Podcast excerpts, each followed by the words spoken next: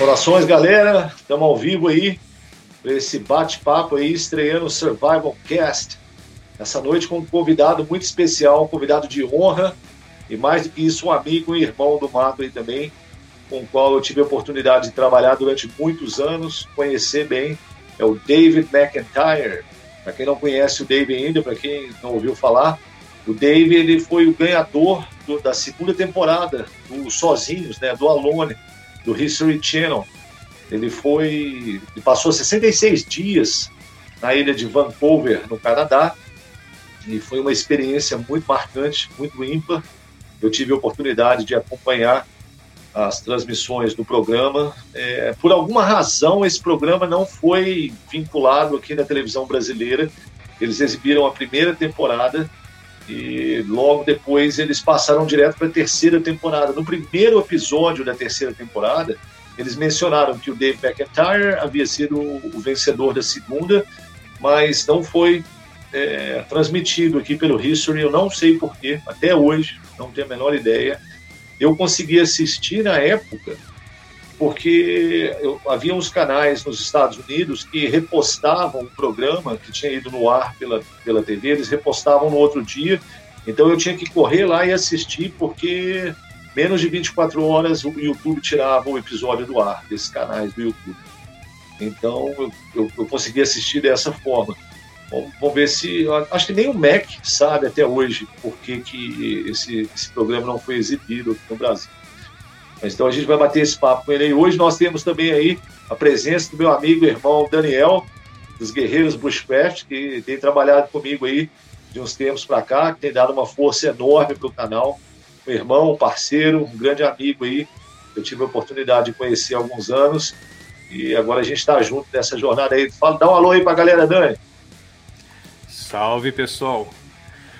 Gil, muito obrigado por participar desse teu projeto aí com você. Pessoal, sejam todos bem-vindos aí. A gente tem muita coisa boa aí desse projeto aí, desse novo podcast aí do Gil aí para vai trazer pra gente, né? Tem muita, muita, muitos convidados especiais aí pra, pra gente bater um papo. Valeu. Com certeza. Com certeza. Então é isso aí, a gente está desenvolvendo essa parceria aí. Vocês podem, quem segue meu canal aí no, no YouTube, é, já deve ter visto que agora os vídeos estão vindo com capinha, a parada está mais profissional, isso aí tudo é graças ao Daniel, que está junto comigo aí nessa missão. Então, mais uma vez, valeu aí, Dani, pela força enorme que você tem dado para o trabalho, para o canal. E é um prazer ter a sua presença, a sua amizade aí, juntos aí nessa, nessa parceria no, com o meu canal agora.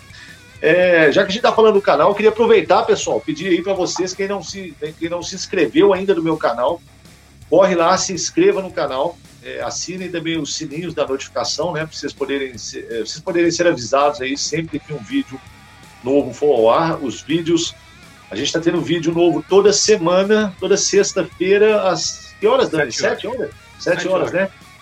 Isso, toda sexta-feira, sete horas da noite, tem um vídeo novo no canal. É, Daqui a pouquinho a gente vai começar a colocar mais vídeos também, mais vezes por semana. Já o Survival Cast, né, que é o nome desse podcast nosso aqui agora, já vai ser mais um vídeo que vai entrar aí. Depois vão haver vídeos de corte e outras coisas também. Tem umas surpresas, não vou falar ainda o que, que é agora, mas umas surpresas aí em termos de vídeo para o canal que eu posso falar para vocês é inédito ainda na nossa área.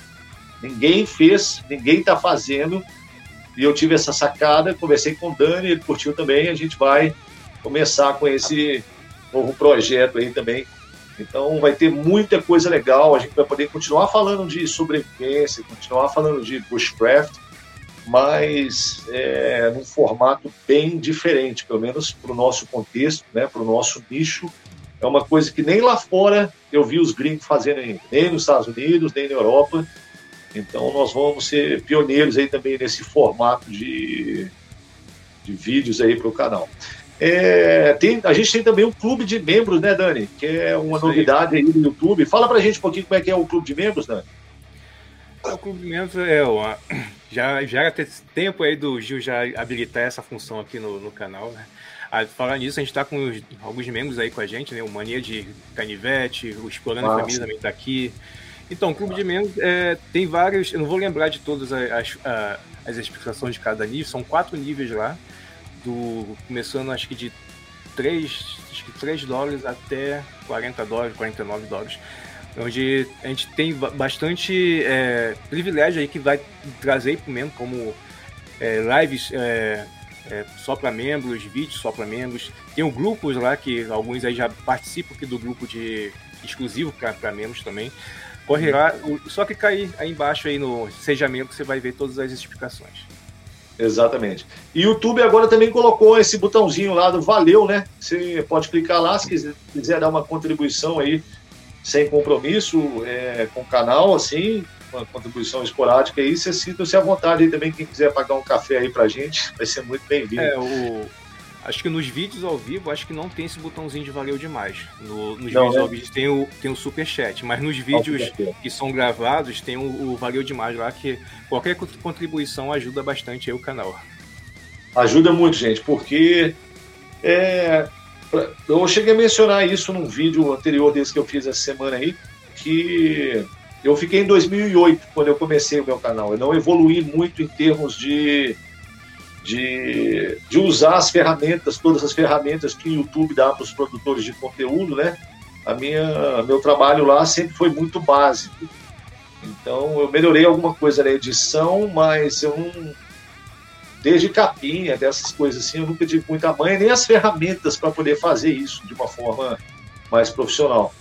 Então, é, essa, essa, esse dinheiro que eu vou receber com o clube de membros e tudo, eu vou investir no canal para poder comprar um microfone desse de lapela, né, para melhorar a qualidade do som.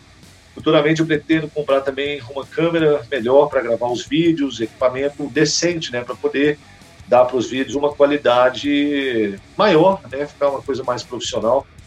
E mais uma vez isso aí tudo está sendo possível com a ajuda do meu amigo aí, o Daniel. E eu conto muito, nós contamos muito com a ajuda de vocês, galera, porque é muito difícil para o produtor de conteúdo, principalmente eu, que fui o primeiro a começar essa, a trazer o conceito do bushcraft para o Brasil e tudo.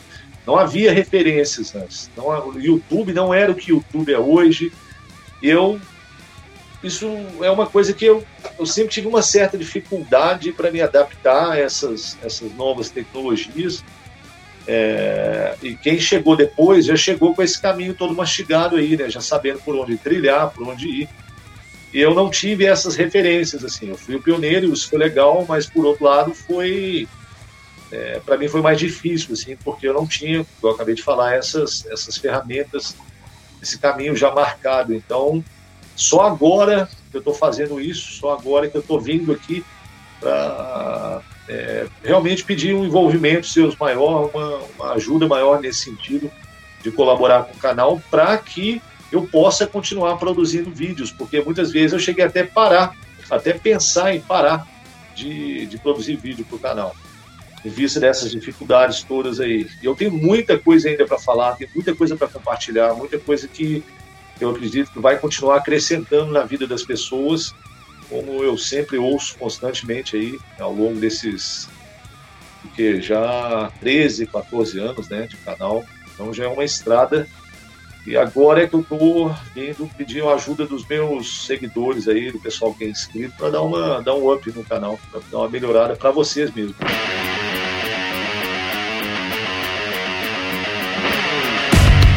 É, vocês estão vendo que o Mac não está aqui ainda, a gente não está deixando ele de, de, de, molho, não. É porque ele avisou que ele ia atrasar um pouquinho, ele teve um imprevisto lá, mas daqui a pouquinho ele está chegando, não, não, não, vai atrasar muito, não. Já tem nove minutos de live, já são oito e dez já quase. Daqui a pouquinho ele aparece aí na tela, mas enquanto isso a gente vai atualizando vocês sobre o que está acontecendo também no canal. É bom que vocês já ficam sabendo. E vocês podem ter certeza hoje que o bate-papo vai ser, vai ser sensacional. Vai ter muita coisa legal para falar. Muita coisa legal. É, uma das novidades que a escola, isso aí já tem a ver com a escola Mestre do Mar, aproveitar e falar aqui, que a gente está lançando, são cursos novos, modalidades novas de treinamento. A gente vai ter o curso Cobra Criada, já aconteceu os primeiros pilotos, e a gente vai ter ainda um segundo piloto que vai começar nesse final de semana com o pessoal aí do Rio, dos Guerreiros Bushcraft. O Daniel vai estar, tá, o Ney vai estar, tá, o Ângelo vai estar. Tá. Então a gente vai poder é, colher, colher, material, imagens e tudo para poder trabalhar essa parte de marketing, né, de propaganda. E em breve vocês vão ter aí o Cobra Criada, que é um curso feito especialmente para o público que quer participar do programa Largados e Pelados. É um programa de enorme sucesso na TV brasileira, né? Muita gente, mesmo quem não é do mato diretamente, gosta de assistir o programa. Eu gosto pra caramba de assistir o programa. É, apesar de que, como eu já falei, eu não, não participaria por outras questões, mas é, eu sou um fã do programa. Assim, eu acho um programa muito legal. E atendendo para atender essa demanda de pessoas que vêm às vezes me procurar querendo um treinamento mais específico, eu resolvi criar então algo que a escola ainda não trabalhava, um modelo com o qual a escola ainda não trabalhava, que é um modelo bem mais pesado, bem mais hard. Para vocês terem uma ideia, são 10 dias de curso. O curso mais longo da escola até, até então são três dias só. É o curso avançado de sobrevivência. Esse, o curso Cobra Criada, ele tem a ver é, com muito menos equipamento, né, o aluno vai utilizar muito menos equipamento. É um curso muito mais desgastante do ponto de, vi do ponto de vista físico, do ponto de vista psicológico. Então, é desejável que as pessoas que, que venham fazer esse curso gozem de uma certa condição de saúde né, e física para poder aguentar o tranco, porque realmente, ah, em termos de desgaste, de trabalho, o que o pessoal tem que fazer, é muito mais pesado. A gente continua ensinando, o curso é dividido em duas partes, é, são os 10 dias direto, no meio do mar, mas são divididos em, é, dividido em duas partes. A primeira parte, o aluno fica no acampamento, é, no acampamento base, aprendendo as técnicas, treinando ali as técnicas que ele vai precisar utilizar no programa e que ele vai precisar utilizar ao longo do, do, do curso. E na segunda parte do treinamento, o aluno vai para um acampamento novo, um local novo, onde ele vai montar o acampamento do zero e com uma restrição absurda de comida, trabalho pesado, tem que montar abrigo, é, fazer fogo, manter o fogo aceso, coletar água, tratar água, buscar alimento. E para isso a gente vai trabalhar várias técnicas e vários aspectos relacionados tanto à sobrevivência quanto às técnicas de bushcraft que vão capacitar o aluno, né, que vão instrumentalizá-lo para eles poderem, é, para ele poder é, passar por esse treinamento de uma forma que ele consiga dar conta né, dos 10 dias de tudo que precisa ser feito. Então, já houve já o primeiro piloto, né, foi dividido em duas partes, e agora a gente vai ter esse segundo piloto, porque antes de eu lançar um curso desse, um curso igual, quando eu comecei com os cursos de sobrevivência, todos os níveis eu faço uh, uma turma piloto antes. Geralmente eu não vou. É, é, um, é um, curso que eu vou. É, é mais para eu entender a dinâmica do curso e fazer os ajustes necessários. Geralmente eu não cobro desses alunos, eles são convidados né, para participar. Eles vão ser meio que cobaias, né? E para eu poder ver se o curso está legal e o Dani aí, o pessoal dos Guerreiros Bushcraft ofereceram aí como ratos de laboratório aí para esse laboratório no mato. É, o curso já está bem formatado já, o primeiro piloto já, já aconteceu. Então esse agora é mesmo só para acertar os últimos detalhes e assim que a gente retornar da viagem, dessa experiência, então o curso vai ser lançado oficialmente. Juntamente com isso, ainda vai ter um outro curso de um dia, é, que a gente vai trabalhar técnicas de fogo, é, é um curso sem que não, não vai ter acampamento, não vai ter nada disso. A gente vai só trabalhar várias técnicas de produção de fogo, de fogueira, de risca de fogo, esse tipo de coisa. E uma outra novidade também é a parceria que o Humberto Costa e eu temos. É, nós desenvolvemos um curso, um nível é, de um curso é, juntos, né? Chama The Bushcraft Journey, a jornada do Bushcraft que até então era restrito só para os alunos da escola dele que haviam feito o primeiro, o primeiro módulo de treinamento lá, que é o Bushcraft Weekend. A partir de agora também a gente vai abrir a matrícula para o The Bushcraft Journey é, para os alunos da Escola Mestre do Mato. Então, os alunos que já fizeram o treinamento comigo e os alunos que fizeram o Bushcraft Weekend com ele vão poder é, se juntar aí para terem esse treinamento com o Humberto Costa e comigo Humberto, é um grande irmão, um grande mateiro, um grande profissional aí da área. A gente já está trabalhando juntos em vários projetos né, há bastante tempo. O Rupur, inclusive, ele é a pessoa que está por trás da, do, do, do Da organização. Eu, Perdão? Da organização do RUPU, né? Exatamente, da organização. Obrigado, é isso aí. Da organização do RUPU, né? E agora a gente está com essa parceria também aí, que é o Cobra Criada. Então, ah, perdão, que é o The Bushcraft Journey, onde a gente vai continuar desenvolvendo esse trabalho juntos aí. Então vai ser bem legal. Uhum. Bem legal. Gil, é, tem, tem alguns cursos para sair já, né, Gil? Esse mês, no outro mês, como é que tá? Temos, nós temos a agenda aí de cursos é, para ser lançado agora esse mês mesmo. Deixa eu dar uma olhada aqui, eu estou com a agenda aqui na minha tela. Só um minuto. Então, a gente vai ter dia 28 e 29 de maio, a gente tem o módulo 1 de sobrevivência, e depois 4 e 5 de junho, a gente tem o curso de Bushcraft. O módulo 2, eu não consigo. 18, 19, é, né? Eu não me lembro. Você tem aí fácil, Dani? Tem, tem aqui. É... Dia 28 e 29 de maio tem aqui o módulo 1 de sobrevivência, né? Já na, uhum. na nas próximas semanas aí já. É... Bushcraft tem um dia 4 e 5 de junho, o uhum curso de Bushcraft, de sobrevivência módulo 2, 18 e 19 de junho.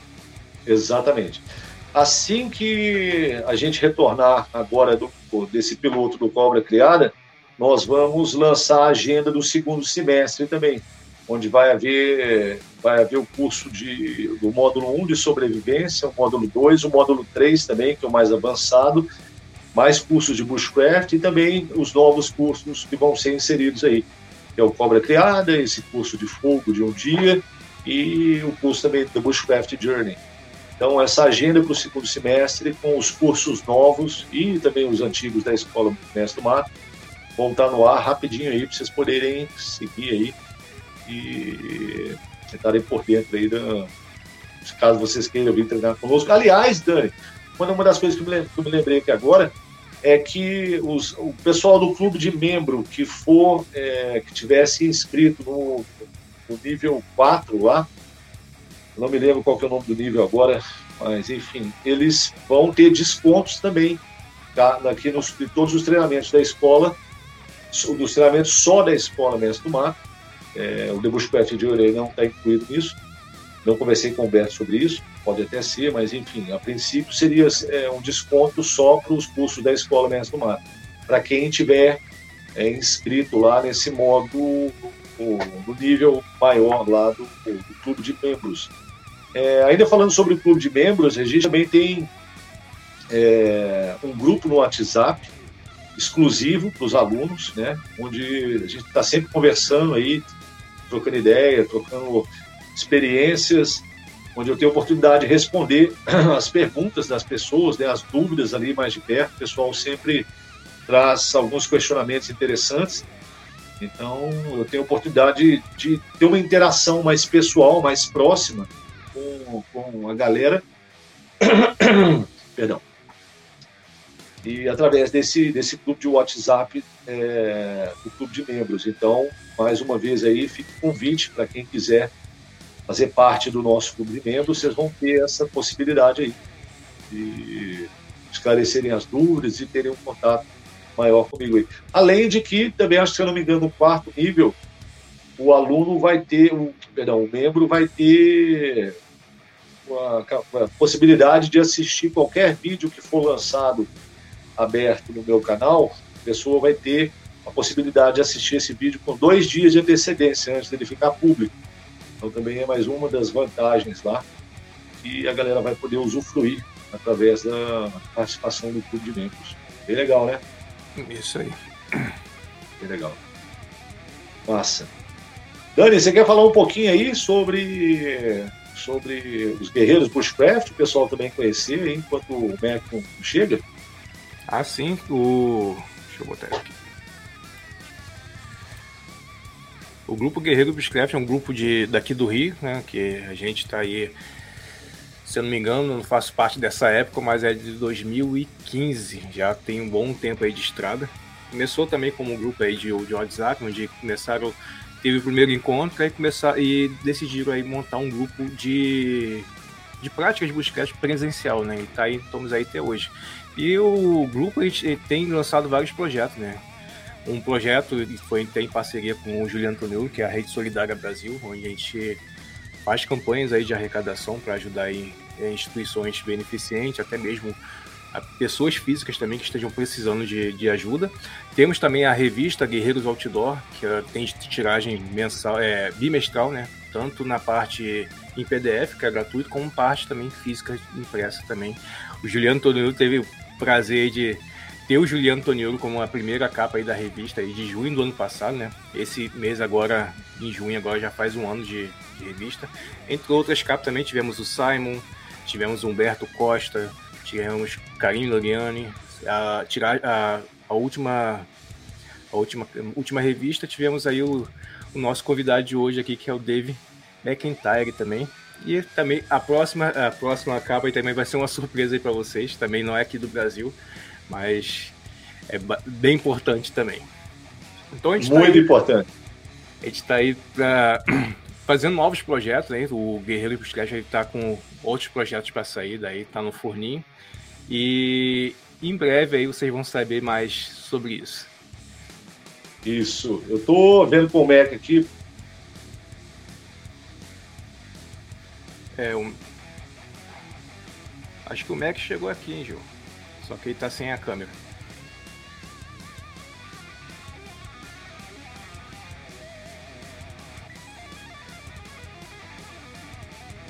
Então, enquanto aí o Mac não, não, se ajeita aí, já tá aqui na sala, só tá naqueles bastidores. E só dando, tá dando os últimos retoques aí, no, tanto na câmera como no, no áudio dele. Legal. Mr. David McIntyre. Vocês vão ter oportunidade ímpar de conhecer mais sobre esse mateiro aí não só um mateiro e um instrutor de sobrevivência sensacional, mas um ser humano ímpar também. Uma das, das coisas que eu sou grato aí pela vida, sou grato a Deus de ter me, eh, me possibilitado, me permitido é, conhecer o MEC e ele teve um impacto muito grande no meu trabalho.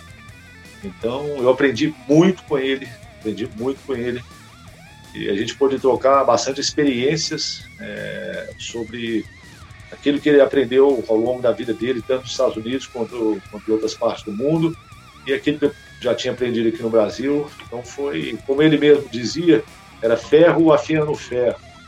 Então a gente pôde trabalhar juntos aí durante muito tempo. E na revista ele fala um pouquinho da experiência dele, né?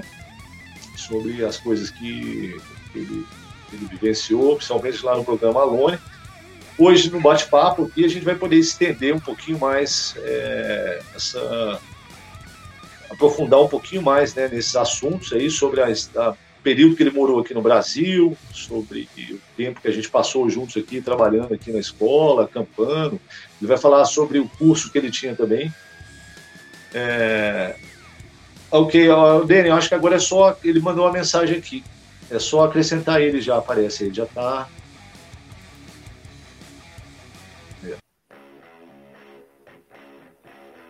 Back. No, tá, tá we cannot see you. You're in the dark.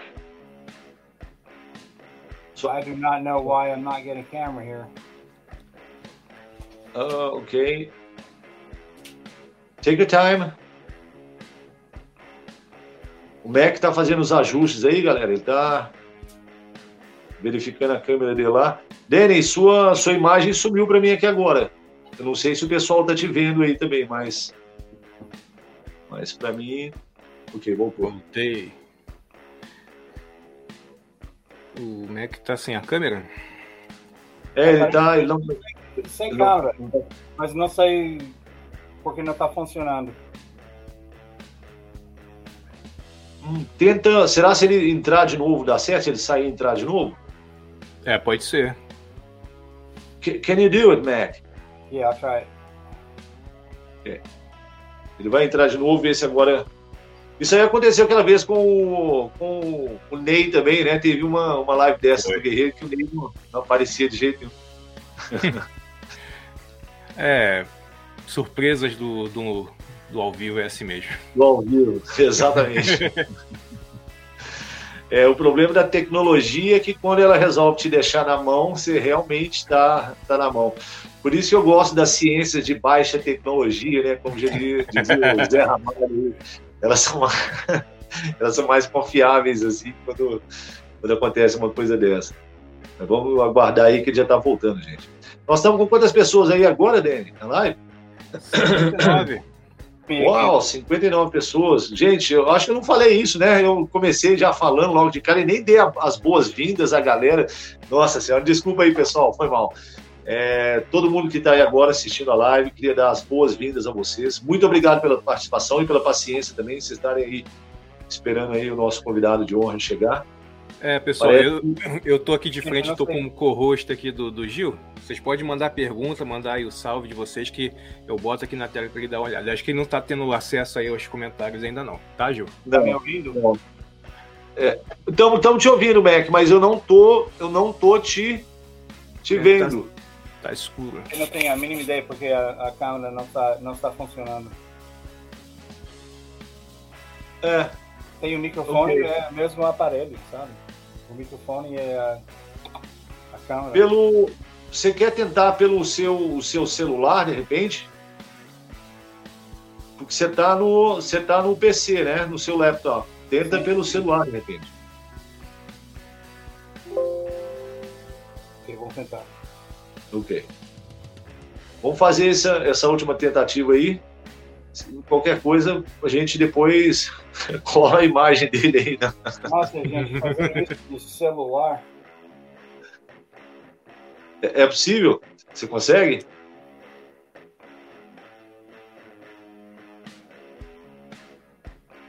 Vamos ver aqui. Eu acho que eu consigo ver o bate-papo. Agora que eu tô vendo aqui, Dani, tem um, um coisa de bate-papo. Ah, tá. Tô vendo a galera aqui. O Hugo, o canal Desbrava Rio, o Ed Silva, o Rick, Haroldo. Quem mais? É, Júnior de Bravador, Carvalho da Montanha, Juliano Lago, Geisa, Júnior. Ah, Adai tá aí, canal Fogo Primitivo, Ricardo Lotte, Eric Santos, Marco Fonseca, Márcio Goiano, Alexandre Ramos, Gambiarra Sobressalente, Luciano Tigre, grande brother, Will S. Rocha, ah, o Ângelo tá aí, o Café com Mato, Guilherme Campos, já falamos, que mais? Tem o Bushcraft Sertão, Mania de Crivete, Canal Fogo Primitivo, Julimar de Melo, grande The Julius, brother. Esse aí, Pílula Preta também, a galera da massa demais, gente. Licínio, Luiz Gustavo, Márcio Cavadas, Ney ao Ney também, Luiz Felipe, Wild Camp Brasil, Arthur, Fabrício Oliane, Robson, ah, Robson Buderick, grande irmão, grande artista aí do couro, República da Capivara, lá dos States, valeu, irmão. Haroldo Veiga, Wild Camp, deixa eu ver quem mais. Lago, uh, Iago Rachadel, Andrei Marque, Ed Silva, Felipe Cantone. Massa, obrigadão. Oi? Tá, tá, me ouvindo? Olha, tô, tô eu, te ouvindo. eu acho que esse, esse celular não, não, não dá. Então, você tem áudio, mas não tem o vídeo. Sim. Não sei como resolver. Você tem alguma ideia do que possa ser, de repente? Não. É, a gente, a gente segue assim, a gente vê o que faz. Dá pra ser? Dá, dá, dá para falar, mas. Será que não é o navegador ainda, Dave? Tá usando qual é o navegador? Não eu, não, não, eu acho que não é isso, não. Eu não, não tenho a mínima ideia porque não está Agora apareceu um D de Dave e sumiu. Sim. É. De repente, será se ele baixar o StreamYard? Não, o StreamYard não, não tem aplicativo. ah, não tem? Ah, ok. Então, é pelo navegador mesmo. Pode ser o navegador dele, então. Vamos, Ué, vamos fazer o seguinte, vamos, vamos seguindo, né? Porque já estamos aí com quase meia hora já. Seria bom o pessoal poder ver o Mac, matar a saudade dele aí também. Mas a gente vai, vai, vai ver o que dá para fazer aqui. Pode ser que nesse meio tempo aí ele consiga, ele consiga dar um jeito lá. Vamos ver. Não, o, o Ângelo que é bom para resolver esses, esses problemas de, tecnologia. É, e ele tá aí, né? Ele tá aí na live. Eu, não, estou aqui, mas dá para ouvir vocês perfeitamente, mas. Ok. Não ideia porque a, a, câmera não está funcionando. Porque eu uso o aparelho toda semana. O Ricardo Lott falou que pode ser a configuração da câmera no PC, né? De repente a configuração da câmera no PC.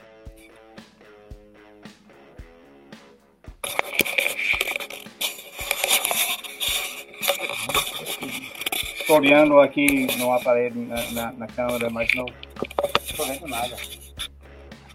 É errado.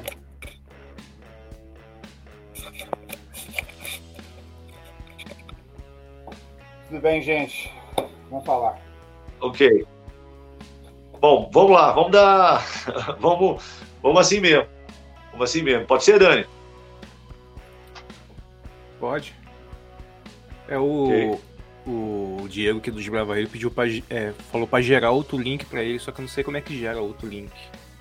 Eu sempre pego o link aqui da, do, do navegador. É, é, coisa de tecnologia aqui. Apareceu o D e sumiu de novo. Sim, porque eu, eu parei a, a, câmera assim. Ok. E de novo e aparece esse tela preta. É, deixa, deixa com a, a, câmera desligada, então, porque pelo menos, senão vai ficar uma, um fundo todo preto assim, pelo menos a gente tem uma. Fica. Assim mesmo, então. É. O Dave, aí na barrinha de, de configuração, tá pelo PC, né? Então na barriga, na barrinha aqui tem silenciar para a câmera e configurações. Tu vai nela, aí tem a, a opção de câmera. Talvez tenta selecionar sua câmera nessa barrinha de câmera aqui, na rolagem.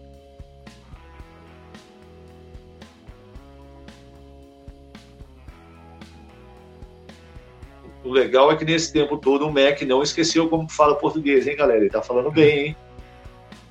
Então, ele, ele, a primeira vez que eu chamei o Mac para participar da live, ele falou assim, cara, mas vai, vai ser em português ou vai ser em inglês? Eu disse, é, o público brasileiro, então tem que ser em português. Ele, ah, mas, nossa, então não, não dá para corrigir meu, meu português ao vivo? Nem precisa, cara, seu português está tão bom quanto quando você morava aqui, então não esquenta a cabeça.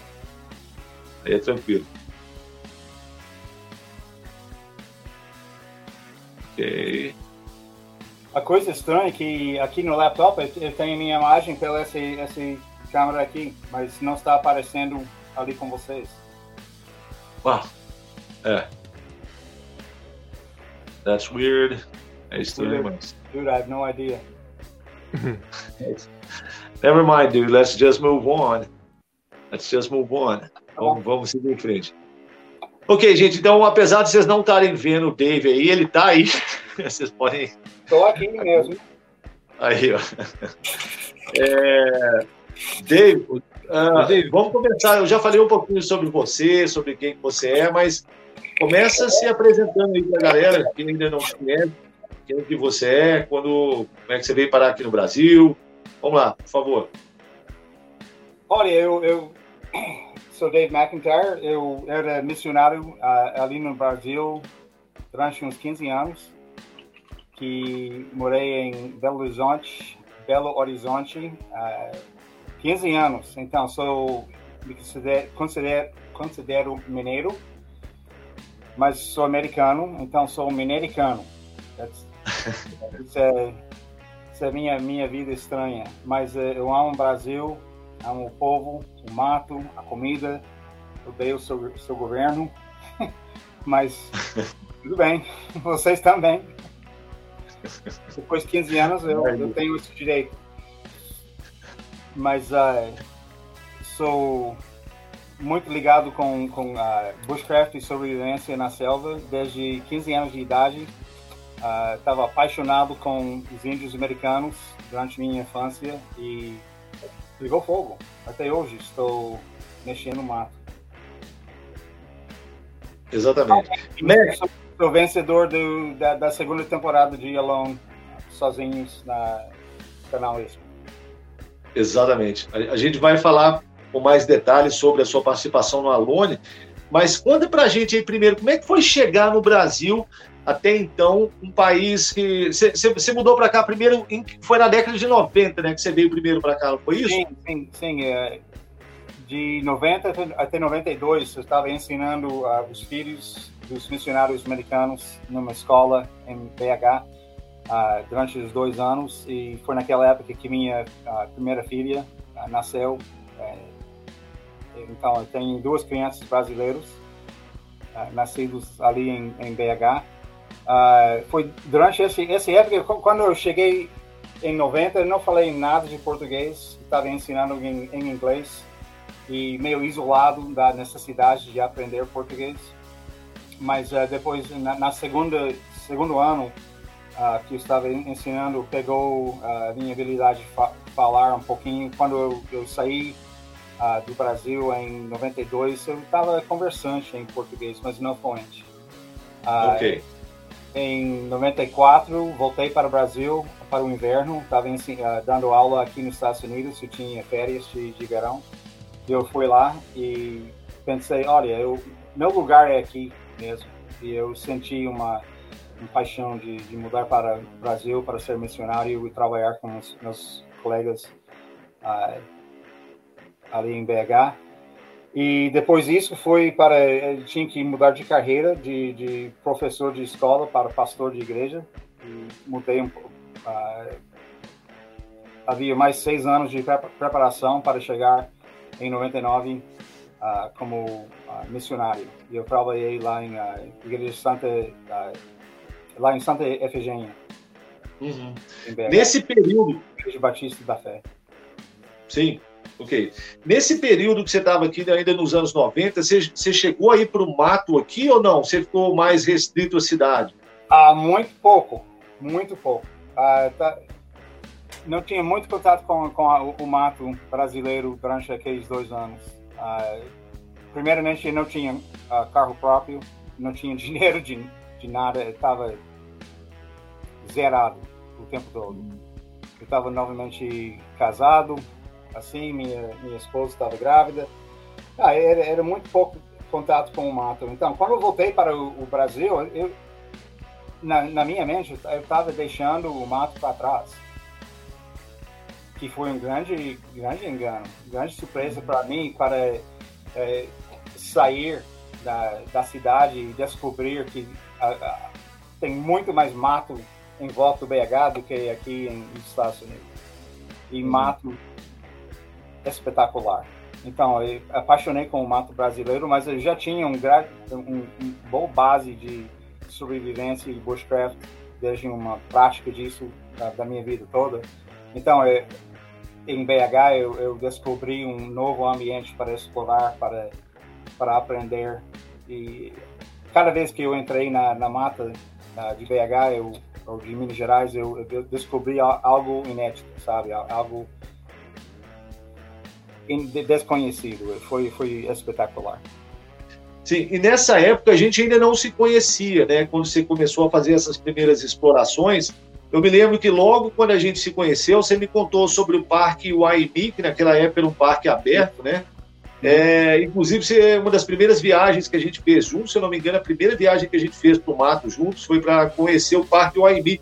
Fala um pouquinho para a gente como que é que você conheceu esse parque, como é que era, o que, que você achou dessa experiência de estar no na, na, época, na época não era, não era parque, era reserva florestal. Uhum. Uma grande área e... Ok, depois de alguns meses em BH, naquele, na, naquele cidade grande, eu sou do campo não sou, não sou criatura da cidade, sabe? E trabalhando durante esses, esses primeiros meses no Brasil, eu estava sentindo muito abafado, estressado uh, da, da, vida na, na, cidade. E saí da, da cidade para, para o sul com o meu, meu sogro. E peguei, ele, ele tinha um, um Chevette, que era nosso, nosso Jeep, sabe? Era um carro que não importava. E descobrimos, é, saindo trilhas, só saindo trilhas na, na, na, região de Ouro Preto, e descobrimos esse, esse área de, de Waimí, esse re, reserva florestal. e uma, uma fazenda. Havia um homem ali que tinha uma, um camping e ele, ele co cobrava uns. Não, não, lembro em reais quanto custava, mas uh, para passar a noite era uns, uns 5 dólares, alguma coisa assim, coisa ridícula. Para mim, era muito custo baixo. E, então, eu comecei de estacionar o carro lá, pagar ele os 5 dólares, os 10 reais, mais ou menos assim, e explorar a, a região. E era era muito bom para mim uh, conhecer, porque lá, lá, lá no, no fundo de, de Wyoming, na, na parte de baixo, é igual, é selva mesmo, é igual é, é mato mesmo, como, como, como amazônico, mas na, na época de chuva é rainforest, como fala isso? É floresta, é, pode dizer uma floresta tropical, uma floresta de chuva. Floresta tropical, durante a época de chuva, tinha que praticar todas as técnicas de sobrevivência, daquele bioma, da, daquele tipo de, de, terreno. E acima disso havia um, um área de, de, cerrado, que era muito seco. Né? Na época de, de, de seco, é, tinha que praticar técnicas de, de sobrevivência no deserto. Eu achei muito interessante. E acima disso tinha havia as montanhas da Serra Espinhaço, que, uh, se não me engano, é, é mais de 2 mil metros de, de altitude, que para mim era um era o céu de, de sobrevivência, de praticar todas essas técnicas uh, necessárias durante o, ano todo. Uh, eu aprendi que minha faca que eu usava aqui nos Estados Unidos não não prestava. Uh, no Brasil eu tinha que aprender a usar um facão. Uhum. E não tinha nada de experiência com facão quando eu cheguei. E apaixonei com o, o facão. De todos os tipos, até eu tenho meu design específico agora, mas apaixonei com o facão. Que ferramenta maravilhoso. Exato. E uma coisa interessante, você mencionando aí sobre o facão, é que você foi a pessoa, e é, eu sempre ouço, inclusive outras pessoas comentarem isso, que um, um, cara que veio de fora de um ambiente que o facão não é a principal ferramenta, ele, esse cara caso você, foi a pessoa que veio com modificações e criou um perfil para o facão que melhorou muito e tornou o facão uma ferramenta muito mais polivalente, aumentou bastante a capacidade de, de realizar tarefas com o facão. Mas antes da gente falar do, do, do, das mudanças que você, que você criou para o facão, Mac, fala um pouquinho do seu canal no YouTube, porque você abriu esse canal é, logo que você mudou para o Brasil, né? Quando eu te conheci, você já tinha o canal. Aliás, eu Sim. te conheci através do seu canal. Então, fala como é que foi essa história de, de criar um canal aqui no Brasil. Era, os vídeos eram só em inglês. Qual a razão que você fez o canal? Comecei a sair para o mato, faz, fazer esses passeios no mato, e eu achei interessante, porque eu, eu tinha a, a, aquele máquina, deu para, para filmar, e na época eu não conhecia muito sobre YouTube, é, não era muito ligado com isso, mas eu estava tentando explicar as coisas para meus amigos nos Estados Unidos e nos uh, uh, Bushcraft USA Forum que estava fazendo. Eu pensei, olha, eu vou filmar as coisas que estou fazendo no mato e vou postar, vou abrir esse canal de YouTube, porque estou, para mim, uh, morando num, num, local exótico. Para vocês é, é só Minas Gerais, para mim era um lugar tropical, um, um, tipo de mato totalmente diferente da, da, minha experiência e estava aprendendo muita coisa e praticando, estava me esticando, sabe, como um sobrevivencialista ou, ou na minha prática de bushcraft, porque eu tinha esse, esse abundância de materiais e tipos de planta e recursos naturais era uma grande expansão para mim. Então eu, eu, comecei a filmar e colocar no YouTube, não pensando em fazer coisa grande no YouTube, era, era só para meus amigos nos Estados Unidos e cara, é, pegou fogo. Uhum. Tinha que ganhar, eh, eu comecei a ganhar uh, uh, subscribers, como fala? Seguidores, inscritos, inscritos. Estou sentindo um pouco enferrujado com o meu português. Sabe? Não, você está ótimo. Tá Porque ótimo, todo mundo está entendendo. Eu estou fora oito anos agora. Aqui é. Nossa, que trabalho. Passa rápido. Mas tá, tá indo muito bem, Mac, não esquenta não. É, foi inclusive através do seu canal no YouTube que eu te conheci. É, eu vou contar rapidinho como é que foi. Eu estava assistindo, na época só tinha, não tinha canal em português falando de mato, essas coisas. Eu ainda não tinha, se eu não me engano, não, eu tinha já o meu canal, ele estava nos primeiros, talvez não tivesse nem um ano ainda. E eu estava vendo um gringo lá, achei um gringo falando sobre facões. Eu falei, ah, que legal, tem um americano aqui falando sobre facões. E esse vídeo tinha sido gravado no, no, fundo da casa dele, lá em BH, mas não parecia, não dava para perceber que era no Brasil, porque era uma parede lá de concreto e a grama, então podia ser em qualquer lugar do mundo. Ele estava explicando sobre os facões que ele usava e uma coisa me chamou a atenção. Eu, eu também sou professor de inglês, eu estou muito atento a essas questões de pronúncia. Ele estava falando do facão Tramontina e ele pronunciou Tramontina. I got a machete here, Tramontina machete. Ele não falou Tramontina, como seria a pronúncia de um americano. Então, quando ele falou Tramontina, eu falei, cara, esse cara falou com a nossa pronúncia, ele deve conhecer o Brasil ou ter alguma relação com o Brasil. E na época o YouTube tinha uma caixinha de mensagem que você podia contactar com, com o dono do canal, eu chamei ele lá, a gente começou a conversar e ele, e ele me falou, olha, eu, eu, eu moro aí no Brasil. Eu falei, nossa, que legal, é, você mora onde? Ele mora em BH. Eu falei, ah, não, você tá brincando. Onde em BH? Ele em Seara das Garças, três quilômetros da minha casa. Pronto, daí começa. E na época eu não, eu não conhecia ninguém no Brasil que gostava de ir para o mato, sabe? Ninguém, ninguém. E estava fazendo tudo isso sozinho ou com pessoas que não sabiam nada. E essa história da, das modificações da, do facão é, foi uma coisa bem natural para mim. Eu, eu, eu, comprei uma, um Tramontina de 16 polegadas e, sem saber, estava amolando o facão para fazer as tarefas que eu queria fazer. E a base na, da lâmina não recebe impacto, sabe? E eu tinha amolado a base da, da, da lâmina bem afinado, bem amolado e com outras modificações, mas sem foi não intencional, ok? E o, cabo da facão ficou um pouco frouxo, estava tava quebrando e eu comprei um novo facão de 16 polegadas e levei para o mato e não deu certo. Não estava dando o mesmo performance que do, do velho. Não, não, pensando, por que eu não gosto desse, desse novo facão? O cabo tá, tá firme e tudo. E eu olhei para, para a lâmina, eu, eu, que, que é a diferença? E eu percebi que esses, esse, esse uh, eu estava amolando várias áreas da, do, da lâmina diferentemente. Uhum. Sabe? E eu, eu pensei, ok, eu vou colocar isso aqui no, no balcão e eu vou fazer com lima exatamente, eu vou replicar esse, esse facão, vou fazer todos os, eu vou amolar ele igual esse facão gastado. E foi perfeito.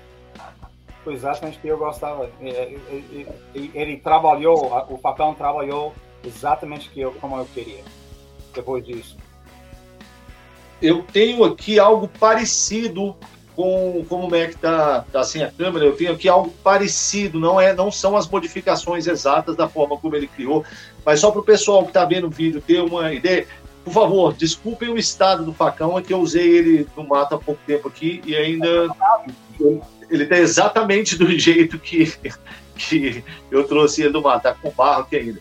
Mas na ponta dele seria algo, uma, uma, uma, uma mudança parecida com essa, tá vendo aí, Meca? Mas o ângulo talvez aqui não esteja tão inclinado, mas é algo mais ou menos assim. É, aquele corte na frente é convexo, é um corte convexo. Exatamente. Essa porção toda aqui ele colocou convexo.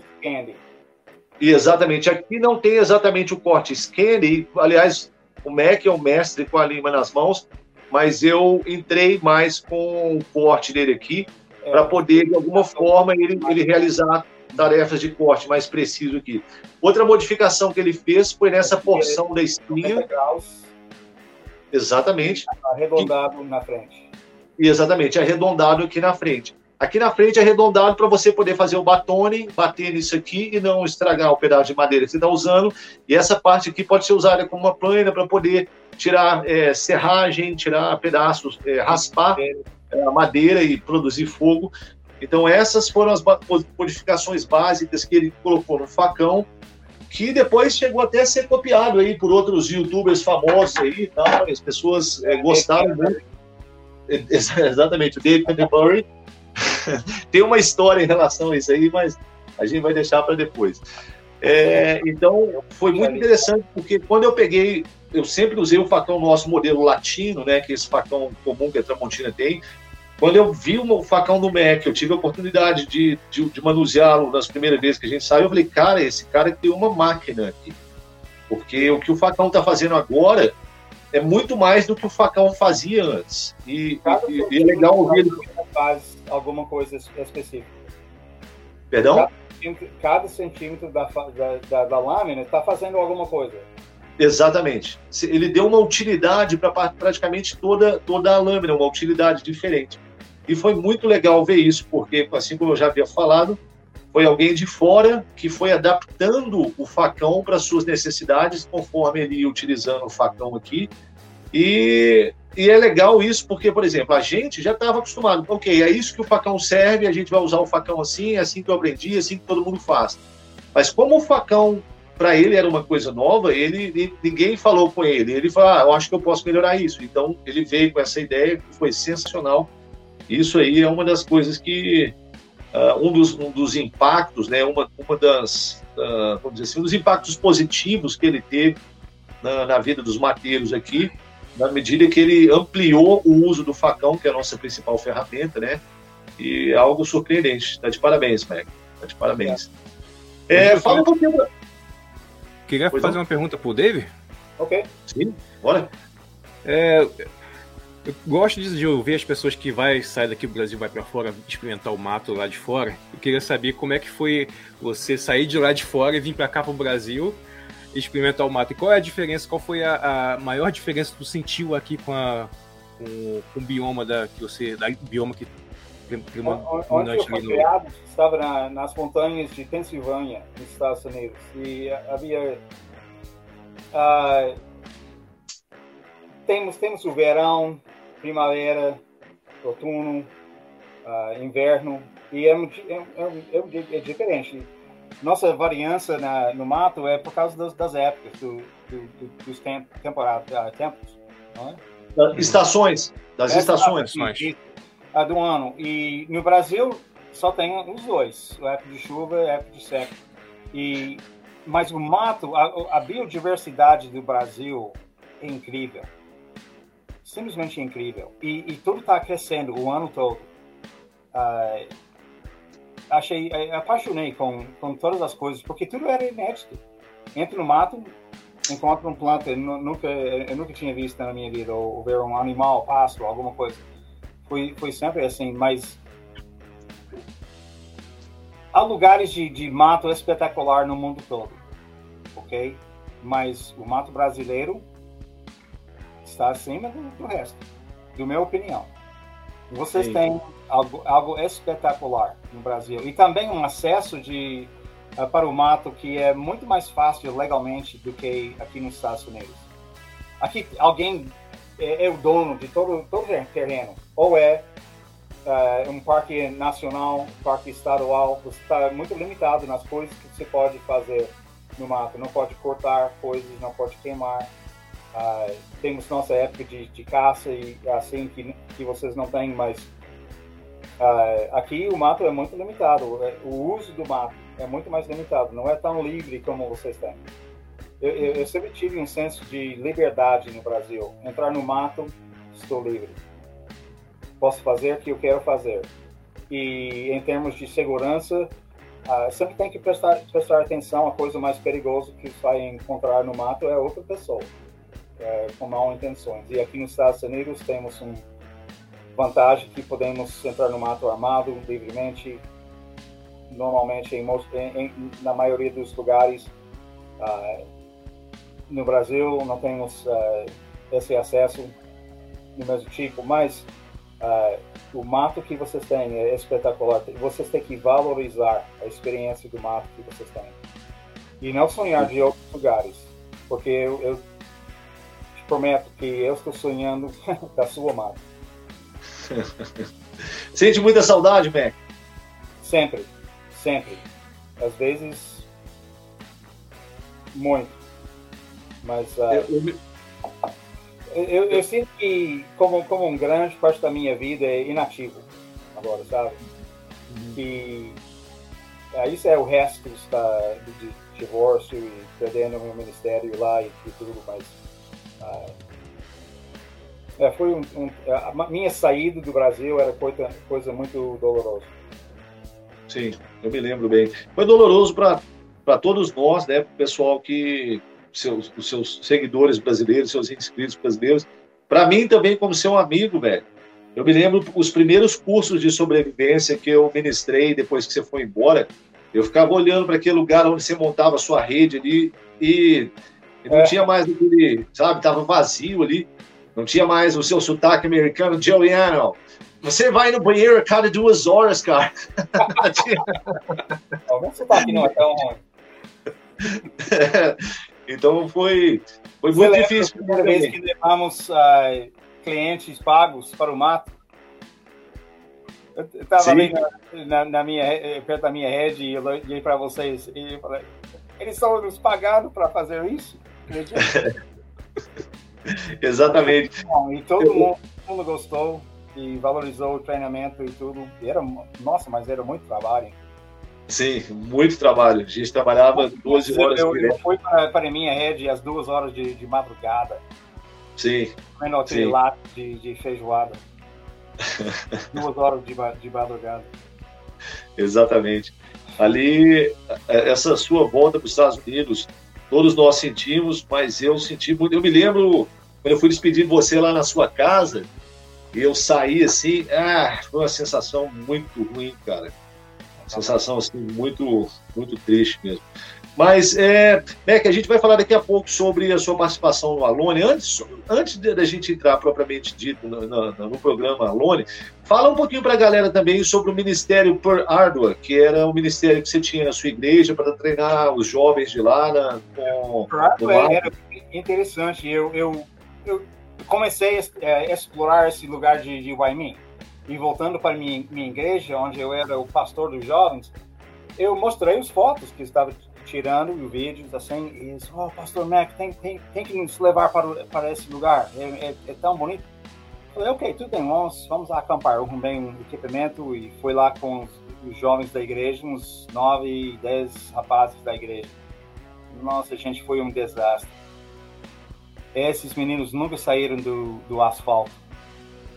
Eles reclamaram, oh, pastor, mas tem que lembrar que somos meninos de apartamento. Não sabemos nada do mato, mas eles fizeram coisas ridículas, pulando das, das pedras para o rio. E eu estava pensando, olha, alguém vai morrer, e eu vou ser responsável. e graças a Deus, voltamos tudo, tudo para BH e estava tranquilo. Mas eles falaram sobre a experiência para todos os outros meninos e meninas da, da igreja e a, eles queriam fazer de novo. Eu falei, ok, tudo bem, eu vou levar vocês para o mato, mas esta vez eu vou te ensinar como sobreviver na selva. E eu desenvolvi um currículo de, de, de lições e levei eles para o mato. Eu falei, olha, gente, de uns oito, seis, sete, oito rapazes desta vez no mato. Eu falei, olha, olha a rodor Tá vendo sua mãe? Não, pastor. Ok, tudo bem. Não sou sua mãe. Não estou aqui para fazer os seus abrigos, fazer sua cama, pegar, buscar sua água, cortar a lenha. Olha, vocês não sabem fazer nada de nada. Então, eu vou fazer. Vocês vão me observar e a, a próxima vez que a coisa tem que ser feita, é vocês que vão fazer. Tá claro? Porque não estou aqui para ser sua mãe, estou aqui para reproduzir em vocês aquilo que eu conheço. E bem, esse ligou a, a, luz na minha cabeça, olha, é, é exatamente como sou como missionário. Não estou ali para evangelizar milhões de brasileiros, estou ali para ensinar brasileiros para fazer a igreja de, de maneira melhor, de, com ética, com dignidade, com uh, corretamente. E, então, Gerardo virou Gerardo é latim para pelas dificuldades, que também é o, o motto, como chama? Family motto. O, é, uh, o lema, o lema o lema da minha família, uh, McIntyre, per, pelas dificuldades. E eu sei que as coisas que eu conheço mais preciosas do meu Deus, eu aprendi no meio dos meus sofrimentos e dificuldades. Então, o mato é a, a, a aula, sala de aula perfeita. Literalmente, você faz sua cama e deita nela. Ok? Perfeito. Consequências acontecem imediatamente no mato, que é, é, é perfeito. Então, usei as técnicas de sobrevivência para ensinar valores espirituais e uh, coisas de liderança na igreja. E basicamente todos os meninos que fizeram Perado eram equipes de liderança das várias igrejas com que eu estava trabalhando, às vezes equipes de pastores, assim. Mas era um grande parte do meu ministério de levar uh, pessoas para o mato e ensinar esses valores através de ensinamento de sobrevivência. E eu estava apaixonado com esse ministério. E você me ajudou alguns algumas vezes no início. Sim. Sim. Logo depois que eu encontrei você, uh, você está me ajudando e depois de um tempo abrimos o Bushmaster, o mestre do mato. E era uma, uma, fusão das, do seu conhecimento, da, do meu conhecimento, nosso minha currículo e, e seus. E eu lembro esse, esse a época de desenvolver o mestre do mato que foi muito que bom. foi é, que foi exatamente a época que o curso que deixou a escola deixou de ser um curso só porque eu tinha aberto quando começou a escola era um curso de sobrevivência Isso. e eu tinha notado que um final de semana não era o suficiente para a galera ter um, uma, uma, compreensão mais abrangente então nesse período a gente começou perdão uma vida de estudo nesse nesse tema não é suficiente você sempre Exato. tem para aprender Exatamente. Se você sair do, do, seu lugar para outro bioma, outro país, você tem que começar não do zero, mas começando como estudante, não o, o professor. Perfeito, exatamente. Sempre, sempre, aprendendo. Ninguém é o expert, ninguém é o grande homem do mato. Exatamente isso. E foi exatamente aí que eu conheci o MEC. E a gente resolveu transformar a Escola Mestre do Mato de um curso de sobrevivência para uma escola propriamente dita, em que os treinamentos seriam divididos em módulos, é, o módulo 1, 2 e 3, como é chamado hoje na época básico, intermediário e avançado, e depois foi acrescido também no curso de Bushcraft, que o MEC e eu desenvolvemos. Então, o MEC estava praticamente desde o começo da formatação da escola, do que ela é hoje. Ah, o trabalho dele aí está tá até hoje ressoando, está até hoje sustentando a escola, porque foi a partir da minha interação com ele é que nós reestruturamos o treinamento da escola e a gente pôde crescer. Perdão, a gente pode crescer e continuar fazendo isso que a gente, que eu faço hoje em dia, que ele faça aí também. É, Mac, uma deixa, deixa, deixa me falar alguma coisa. uma Sim? coisa que tem que evitar num instrutor de sobrevivência ou uma escola que pretende de ensinar esses, esse tipo de, de habilidades é arrogância. Porque a marca de, de, de alguém que passa muito tempo no mato é, não é arrogância, é humildade. A pessoa que já foi detonado algumas vezes uh, no mato, porque o mato já ganhou. Todas as áreas de, de, de, selva no mundo hoje, de hoje já expulsaram os seres humanos e permanecem como lugares difíceis de habitar, de, de, de ficar. Então, alguém, se você nunca foi destruído no mato, você não entrou ou não ficou tempo suficiente. Isso é, é a verdade. E a marca de humildade, alguém que, que sabe que sim, as coisas podem uh, piorar uh, e tem exemplos da, da, própria vida disso e tem respeito para o mato. Mas aquele que tem arrogância, ele não está focalizado no mato, ele está focalizado nos, nos alunos. De, ele está fazendo isso para o ego dele, para, para ser ou aparecer evita essa pessoa, ele é veneno. É. Uma das, coisas que a gente, uma das coisas que a gente sempre fala aqui no, no, no Guerreiros aqui é que a gente está sempre. Quando a gente vai pro mato, a gente está sempre um fio de ser expulso do mato. É um acidente com, com faca, uhum. um acidente de, de tombo, é uma picada de animal, é qualquer coisa ali que tá, tá prestes, pode acontecer a qualquer momento ser, e você pode sair do mato ali, ser expulso do mato, por falta, por falta de umidade, como você falou aí. Exatamente. Tem algumas perguntas aqui na, no, no bate-papo. Vou jogar aqui o Márcio Goiano. Vou botar aqui na tela. Okay. É, perguntando pro Mac. Aqui no Brasil temos muitas variedades de madeiras que produz fogo. Em outros países também é assim, no caso aí do, da, onde, da onde você mora, ou Dave? Ah, tô... Se não me engano, ele está falando sobre fogo por, por fricção. Isso. Fazer... isso, isso, sim. Tem várias madeiras aqui nos Estados Unidos que, que dá certo. Uh, o problema é que quando fomos para, para o mato, eu, eu e Juliana não tinha nada escrito sobre esse tema no, no Brasil. Uh, talvez havia, mas não descobrimos nada. É, era um processo de, de experimentação mesmo, de fazer experiências com vários tipos de, de madeira. O, o, as características das madeiras que dá certo para fogo por fricção uh, são o mesmo em todo o país tem que ser um, um tipo uh, seca, sem resina, sem óleo. Uh, a madeira tem, tem que ser muito leve, fofa. Assim, talvez, Jay, você pode me explicar, pode explicar é. melhor do que eu, mas... Baixa densidade, uma madeira de baixa, baixa densidade. densidade. Isso, isso. Mas, uh, Exatamente. sim, mas uma vez que você aprende que é acessível no, no seu local, vai, vai em frente. Sim. Inclusive, quando o Mac e eu começamos a treinar a técnica do, do, do, do fogo com fricção, que é o arco e broca, ele e eu ficamos separadamente e depois juntos, assim, tentando, e a gente não conseguia. E ele conversou com um amigo dele que era instrutor nos Estados Unidos, e esse cara mandou a gente gravar vídeos nossos, é, fazendo e pelo vídeo ele viu que a gente estava fazendo errado e corrigiu. E no caso era o ponto de ancoragem. A gente precisa ancorar nessa parte aqui na junção do punho com o antebraço. A gente estava fazendo ancoragem muito para cima no antebraço. Assim que ele identificou isso e falou: olha, muda a ancoragem mais para baixo entre o punho e o antebraço, puf, brasa, brasa, brasa. A gente começou a fazer brasa instantaneamente. Foi, foi incrível. Foi grande, grande ajuda para nós. Uh, Ok, perdi minha, minha, meu pensamento. Uh, ok. Ah, isso é... é... o valor. Isso é o valor de fazer um curso de sobrevivência, ou, ou bushcraft. Uhum. De, de ter alguém que tem bastante experiência uh, corrigindo a sua técnica. Você vai, vai aprender muito mais rápido do que simplesmente assistindo no vídeo ou lendo num, num livro. Uh, para ter alguém uh, ajudar e, e corrigir. É assim. Perfeito.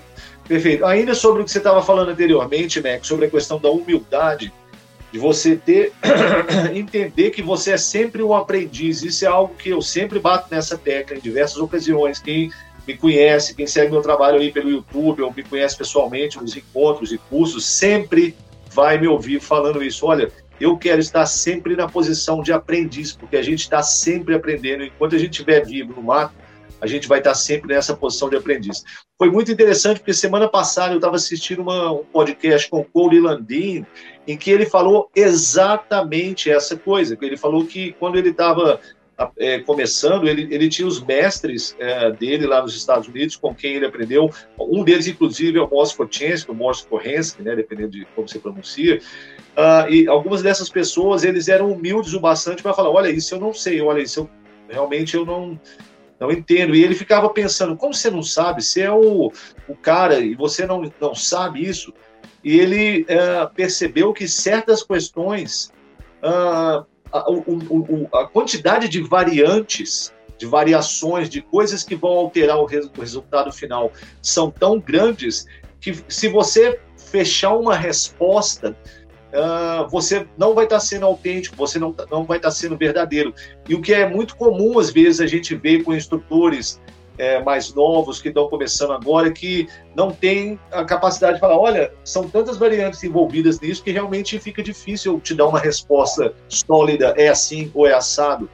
E ele só, e, segundo Cole Landin, isso levou para ele 10 anos 10 anos até que ele entendesse o que, que é que os mestres dele estavam querendo dizer e até que ele se viu naquela posição de entender que realmente o fato de você ter muita experiência no mato e tá, isso também não quer dizer que você vai ter a resposta para tudo, porque como o Cole falou e como o Mac e eu estamos falando aqui, são tantas variações e são tantas variantes a, a, trabalhando e afetando aquilo ao mesmo tempo que determinadas questões ficam, você não pode dar uma resposta fechada. E se você é, fizer isso, você não vai estar. Tá, isso demonstra que, ok, eu tenho que salvar a minha cara aqui para pra, as pessoas, porque eles acham que, porque eu sou instrutor, eu tenho que saber tudo. Mas realmente a coisa não é assim que funciona. E é legal porque o Cole Nandi também é um cara com o qual eu aprendi muito através do, do, do, do material que ele produz, dos livros e das coisas que eu já assisti dele e vem de encontro exatamente isso que o Mac falou, de exatamente vem de encontro exatamente disso que eu estou falando também. Então é foi algo que eu achei pertinente de lembrar aqui, trazer aqui, porque complementa isso que você estava falando antes. Mac, vamos falar um pouquinho da sua participação no Alone. Ok. Você tinha voltado para os Estados Unidos, né? Uh, alguém aí perguntou, eu vi aí no chat alguém perguntando por que, que você voltou para os Estados Unidos. Você já falou isso naquela entrevista que tem no, no, meu canal, quando você esteve aqui da última vez. Eu gravei contigo uma entrevista lá, muito boa. Aliás, quem quiser conhecer mais também, veja lá. Entrevista com David McIntyre, Juliano Toniolo vai cair na entrevista. Tem ela fragmentada e tem um, a entrevista completa num vídeo de 50 e poucos minutos. Vale muito a pena assistir. É, mas fala um pouquinho para o pessoal quais que foram as circunstâncias que te levaram a sair do Brasil, como que você estava nos Estados Unidos quando você foi convidado para participar do Alone? Olha, não, não quero contar todos os detalhes da, da minha, da, da, minha saída do Brasil, mas uh, que, que tinha acontecido é um, alguns ataques criminosos contra membros da minha família, uh, coisas que levar pe, uh, pessoas para a cadeia ou anyway, uh, que aconteceu é que basicamente minha minha esposa de, decidiu uh, divorciar. Eu não tinha uh, traído ela, nada disso, não era questão de, de violência doméstica, doméstico, nada, nada disso. Mas uh, ela decidiu para optar para uma outra outra vida sem o marido e as crianças. Então saiu da minha vida.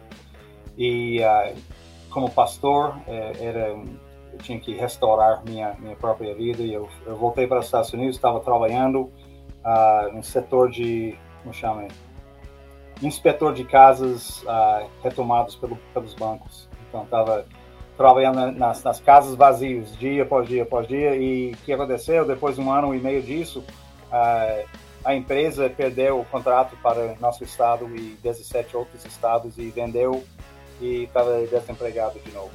E foi nessa época que eles uh, entraram em contato comigo pelo Facebook uh, para me apresentar a oportunidade de, de entrar no, no concorrência para, para o Olão. Eu pensei, olha, lembra que antes fizemos aquele coisa com o canal Discovery? Juliano? Sim. Você lembra, lembra aquele, aquela tentativa. Oi, tô aqui.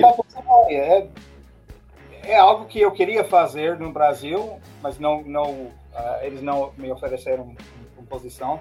Mas, ah, tudo bem, vou, vou tentar. E entrei na, na concorrência para essa coisa. E eles me ligaram e depois de uma entrevista, fez uma entrevista no, no Skype, uh, face a face. E depois disso, uh, havia várias outras ligações e contatos e tudo. E em agosto, eles me convidaram, foi 3.500 pessoas que tentaram, uh, que entraram no processo e eles uh, trouxeram uns 20 de nós para Nova York em, em agosto. Eu fui lá para para fazer esse esse final, era seleção final. dos, dos 20, eles iriam levar 10 para o, o programa de televisão. Então, fui lá pensando, olha, Senhor, se o Senhor não quer que eu faça isso, não deixe eles me oferecer uma oportunidade, porque eu vou, vou tomar. Então, eu, eu vou fazer. E, e eu falei, olha, deixe-me, se, se o Senhor não quer que eu faça isso, deixe-me falhar aqui. Simplesmente deixe-me falhar aqui. E foi exatamente o oposto que aconteceu. Senti suas mãos acima de mim o tempo todo e tudo que eu fiz deu certo uh, lá na, no, na, na, seleção. Então, uh, depois disso, eu fui uh, selecionado para o programa e tinha um mês para me preparar para ser deixado no, na, na cela canadense.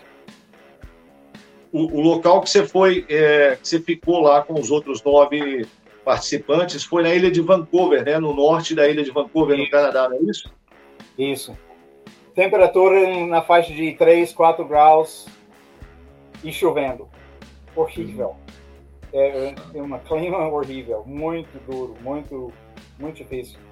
E além disso, não, não, eu nunca tinha visitado a costa pacífico dos Estados Unidos só de olhar, só de, de, de andar na praia algum, um, um dia uh, em Oregon. E foi a primeira vez, foi um, foi um bioma totalmente novo, inédito para mim. Até eu não, não, conhecia os nomes das criaturas, das caranguejos, e eu não tinha nenhum nome de nenhum planta lá. Então fui lá e consegui. Consegui. Fim da história. como, como que foi essa questão? É, o programa ele impunha para você um, um, um, número muito limitado de ferramentas. Fala um pouquinho quais foram as ferramentas que você levou consigo e por que você escolheu essas ferramentas. Ok, eu levei uma faca Bushcraft, uh, uma uh, serra dobrável, uma rede de pesca, uh, pote de panela de 2 litros, uh, como chama o faz faíscas? Pederneira. Pederneira. Pederneira. Uh, saco de dormir, uh, saco bive para proteger o saco de dormir, porque ali uh, chu a chuva é, é tempo tempo inteiro. Basicamente todos os dias vai chover e eu queria manter o saco de dormir de 0 graus Fahrenheit, que é bem grosso. Queria, que, queria querer, que eu queria manter o saco de dormir certo o tempo todo. Esses equipamentos, esses equipamentos, Dave, era, era escolhido por você ou era uma, já era uma, um kit que, o, que, a, que a produção do programa ele já falava que você tinha que levar? Vocês desapareceram. Perdão. Oi? Não, a gente está aqui. Ok, tudo bem. Ok, uh, correto. Tentando lembrar o que mais. Machado. Ah, machado. Machado. E o final, é, é o último, a última coisa era 5 é, libras de, de pemmican. Pemmican. Para quem não sabe, pemmican é um tipo de ração indígena, é uma comida indígena, que é carne seca é, triturada misturada com sebo ou banha de animal e algumas frutas cristalizadas lá no meio. Isso aí é para dar uma dose de, de caloria, proteína e talvez um pouco de vitamina lá com essas. Mas ó, o gosto se assemelha muito a uma ração de cachorro, é uma, não é uma coisa saborosa que você vai comer. Não, não é. Não é. Eu, eu substituí uh, uma peça de equipamento para esses, basicamente 2 quilos de, de pemmican. E, okay. e, no fim do assunto, quando eu voltei para os Estados Unidos, eu, eu, eu trouxe metade daquele comigo. Eu já eu, eu, só comi metade uh, da, daquele vídeo de emergência. Ótimo. Ok. Ok. O Daniel perguntou. Uh, o Daniel perguntou se é, o, o, equipamento que você levou, é, se ele era dado pela produção ou você tinha liberdade de escolha tinha liberdade de escolha e também eu tinha que pagar para todo esse, esse equipamento. Eles nos deram a, a mochila, alguns equipamentos de, de segurança, como aquele air horn, chama. É uma. É um. É, para, espantar aquele bear spray. ah, ok. Aquele spray é um... uh, para os ursos, tinha um deles. Uh, mas além disso, não tinha uh, eu tinha que pagar para tudo. Também a roupa, eles não, não nos deram o equipamento. Eu tinha, que, eu tinha a escolha, que, eu, que era ótimo. Eu, eu, eu, eu, pessoalmente, não vou entrar no mato com equipamento fornecido por, por outros. Aquele de uso pessoal, não. Eu tenho minhas, minhas preferências, eu, eu, eu, sei que eu quero e ponto, ponto final. Uh, okay. de comunicação que eles, eles, eles nos deram Uh, mas não tinha, tinha muitas regras de não, não usar o equipamento de comunicação, uh, o rádio ou, ou, ou aquele, aquele uh, celular uh, de satélites, satellite phone, uh, tinha muitas regras. Só se eu estava ferido, querendo, voltar, ou o equipamento de filmagem estava quebrado. Deu para ligar eles e dar um, dar um teste. ok. É, qual que era a interferência qual que era a interferência da produção, Mac? Eles iam lá para. Como que era? Eles, você tinha algum tipo de visita da produção? Como que era isso? Ah, de, de sete em, em, em dez dias, eles nos visitaram brevemente. Eles me visitaram para, para dar, dar um check-up. Ah, porque você pode morrer fazendo esse, esse programa de televisão. Sim. Okay? Você pode morrer de, de fome, ter um, um infarto, alguma coisa. É, é perigoso é muito perigoso, porque é verdade, é verdadeiro. Não é, não há nada que acontece quando as máquinas não estão ligadas assim, ok, vamos voltar, tomar banho, comer, nada disso. Eles nem respondem as, as perguntas depois que você sai daquele barco no primeiro dia. Eles nem respondem perguntas sobre a mata, sobre a situação, nada. E eles, eles, chegam de, de semana em semana, basicamente, dando aquele check-up, pegando uh, uh, sua filmagem, trocando as, as baterias uh, das câmeras e só isso. E eles não era uma visita social. Não é visita social e sabe isso foi uma coisa que me surpreendeu porque você basicamente passa duas semanas com uma equipe uh, fazendo orientação e aquele bootcamp. Você conhece essas pessoas e a primeira vez que, que eles chegam lá no, no seu lugar, eles não estão falando você começa a falar como normal e é, é, bem claro que eles não vão falar assim. Eles fazem algumas perguntas, uh, quais são as coisas que você filmou essa semana? Você tem uh, feridos, machucados, sintomas novos? Uh, é só isso. E sai. Ok. Ok. Fala pra gente sobre o acampamento. Quais, quais recursos você tinha ali para poder se manter? Você tinha água, comida? Como que é que você obteve água, comida, esse tipo de coisa? Olha, é, primeiro, primeiro dia que eu cheguei, eu descobri uma riachinho saindo da, da selva para a praia, mas era, era muito pouco, mas era água, água doce. Então, tinha um, um fonte de água, uh, havia muita, muito, muita lenha na praia de cedar. Cedra? Cedro, é, cedro. cedro. Bastante. Nossa, bastante é, combustível ali, mas na minha, na minha mente eu estava pensando, imaginando de fazer um tipo de abrigo com uh, árvores pequenas e quando eu cheguei ali não havia nada de árvores pequenas, poles, como chama? Poles, é. É, nada.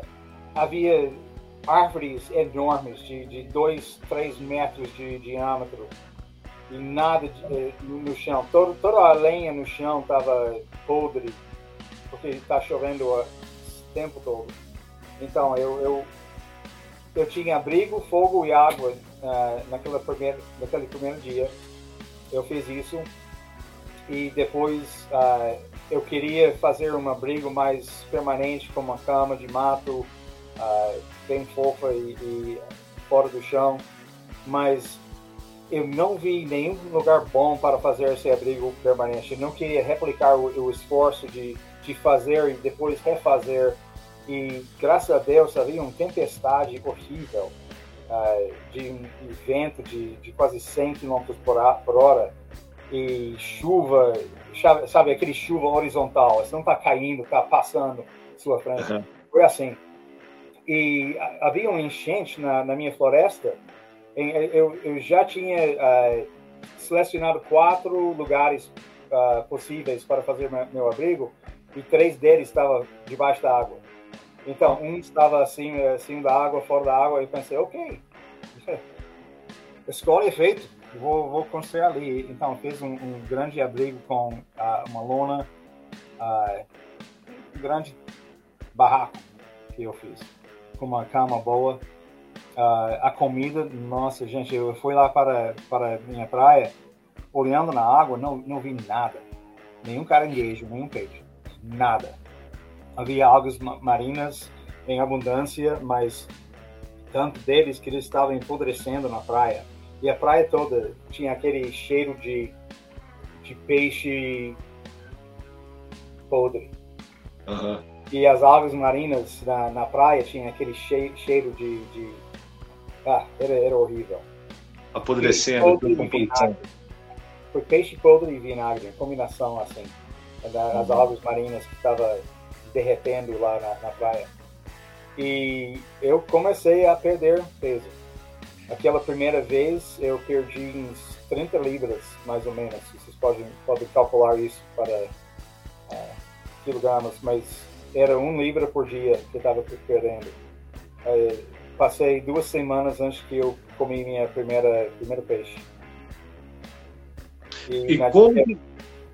Ok? Correto. Go ahead. Eu, estava, eu, eu, fiz um outro head, eu, eu, eu, eu peguei um, uma um grande cordão uh, no chão e, desmontei ele até as, as fibras e fez um, um outro uh, rede de pesca, mas montando todos os, todos os métodos uh, passivos, rede, linha, sabe? Havia tanto uh, debris, como chama? É, entulho, entulho. Entulho. entulho. Tanta coisa que estava enchendo a, a, rede de águas marinhas, uh, tirando minhas anzóis, e era horrível. Tudo que eu, que eu coloquei na água não funcionava. A única coisa que deu certo era uma, uma vara e, e linha e anzol. E eu tinha que pescar ativamente. Todos os métodos passivos. E não, é, não era porque eles não funcionam, mas naquele lugar havia tanta coisa na água e a água tão, tão perturbada que não deu certo para deixar nenhum azul na água durante a noite. Chega de manhã, tá, sumiu. Sumiu por causa da violência das águas e, e cheio de águas marinhas e uh, Bokel. Não sei se tem palavra para isso.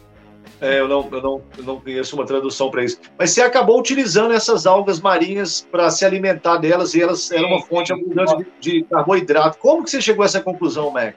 Que elas ah, eram comida? Por fome. eu estou brincando, eu cheguei no ponto que eu estava morrendo de fome. Então eu pensei, olha, eu tenho que acabar com esse, esse resistência e nojo desse, dessas coisas e eu vou, vou comer. Eu vou, eu vou comer e comecei e descobri que as frondas, a, a parte em cima, é, é gostoso. Especialmente uhum. depois de secar eles em frente do fogo. Uma vez que secar e re, reidratar, era muito bom. E estava fazendo, eu, eu, comi bastante disso, as algas marinhas, e é muito bom. E não, uh, doesn't make you constipated. Como fala isso? Eu tava... Como fala o quê? Na, no, no, início eu estava pensando, olha, se eu comer isso demais, vai prender meu estômago, sabe? Ou vai, vai liberar. Não sei, uhum. não tenho a mínima ideia. Então, comecei leve de, de comer, uh, de acrescentar isso na, na, minha dieta e comer um pouco e ver, tá, tudo bem, o sistema tolerou. E comer um pouco mais, também, tá, tá bom. E depois eu comi bastante e ele não prende os intestinos, ele libera. Pode acreditar. Legal, legal. E, e, e, os peixes também, que você começou a pegar peixe todo dia e caranguejo também. Como que foi para obter os caranguejos e, e, e, os peixes? Olha, o, o grande descobrimento era uma pool. Nossa, eu estou faltando no português hoje. Eu estou falando sobre coisas do mar sou mineiro. O mineiro não fala sobre tide pools. Como falar isso? Onde o maré tide. sobe, depois deixa um piscina do maré atrás. É, Sabe, é, o, o maré era uns 2, 3 metros naquele lugar. Então subia até a floresta e depois, seis horas depois, era baixo, tinha uns 30 metros de praia em frente de mim, que sumiu quando o, o maré voltou mas eu descobri um lugar, era uma piscina natural, então quando o maré estava baixo, deixou essa piscina lá, lá, lá, na praia, que sempre ficou cheio de caranguejos. E eu coloquei uma, um balde de isca na, de, de moluscos quebrados. uh, naquela, naquele lugar e toda vez que eu voltei havia mais caranguejo. Então estava comendo caranguejo que é muito, muito caro. Era comido muito, muito caro. Eu estava sentindo como um rei do mundo, comendo esses caranguejos que eu nem, nem, nem compro agora. Eu me lembro que alguém mencionou que você estava fazendo uma refeição diária que em qualquer restaurante em Nova York, esse prato de caranguejo custava algo entre 60 a 100 dólares, dependendo. Então você realmente estava se alimentando bem lá, né? Com uma refeição de alta qualidade. memória. Eles têm um, um, tipo de caranguejo ali que é, é bem, bem grosso, tá, tá cheio de, de, de carne, chamado Dungeness. E uhum. eu tava, não, não sabia o nome da, dos caranguejos. Então eu perguntei numa visita de deles perguntei para uns canadenses, oh, que tipo de caranguejo vocês têm aqui? Ele, ele falou, ele falou Dungeness. E eu pensei, tudo bem, estou comendo esses caranguejos Dungeness, mas eles não eram, era, era uh, Northern Kelp Crab, que ali eles nem comem, porque o Dungeness é tão melhor que eles nem, nem importam com as, as, os caranguejos que eu estava comendo. Mas eu estava pensando, ok, estou comendo esses caranguejos caros, sou rei do mundo, estou comendo bem, comida que eu nem, nem posso comprar na minha casa, então estava sentindo muito bem. E, psicologicamente era um grande uh, uh, booster. Boost, yeah. É, seria um grande, um grande elevador, é, como falar, o que eleva o, o sua moral psicológica. Um... Exatamente, sim. É. Obrigado por corrigir meu português. Como os tempos. Não, que nem, eu nem sabia a palavra em português também. Eu expliquei que era sempre. Possivelmente a gente tem uma palavra em português para isso, mas nem eu sei. Vocês podem agradecer o Juliano por todo, todo, todos os vídeos que eu tenho em português. Ele estava ali ao lado da máquina. Ele falava: Não, Mac, não, não, não falamos assim. Okay, tá ele era o diretor de todos os vídeos uh, em português. Ô, Dave. Isso é como eu falo, gente. Ô, Dave, eu queria fazer uma pergunta é, sobre. É, eu, quando vou, vou pro mato, também sou produtor de conteúdo, às vezes eu fico de saco cheio para produzir conteúdo, para gravar, né? Às vezes só quero ir pro mato ficar ali quietinho. Como é que foi produzir conteúdo? É, essa, o sistema de gravação aí do programa, você tinha que sobreviver e ainda fazer imagens pro, pro, pro programa. Como é que foi essa, essa é. dinâmica aí? Isso era muito, muito trabalho, gente. Tinha a máquina principal, que era um Canon XA XA25, que era, era uma grande máquina, que tinha uma aquele microfone sem fio uh, ligado uhum. nele. Eu, debaixo da minha roupa eu tinha um microfone sem fio uh, escondido. Então, aquele, uh, aquele microfone deu todo o, o, o soundtrack a trilha sonora, toda, toda a parte, é, o áudio, captação de áudio. Independentemente do, de, de, gravar com o GoPro ou aquele outro uh, máquina, uh, câmera uh, pequena de mão, sempre aquele grande estava ligado com o microfone sem fio para gravar minha voz e, e tudo isso. Mas era muito provável. Você não vai pescar, você vai fazer um filme de você pescando. Ok? E é muito, muito trabalho. Você e, e, você pode tá fazendo, você está fazendo as mesmas coisas, as mesmas tarefas todos os dias e a tendência é de começar a filmar essas coisas do mesmo jeito. E eu me flagrei fazendo isso, indo para os mesmos lugares, fazendo as mesmas tarefas e filmando uh, por hábito, sabe, de, de colocar a câmera aqui, fazer que eu tinha que fazer e eu pensei, olha, eu não quero ser esse esse esse homem.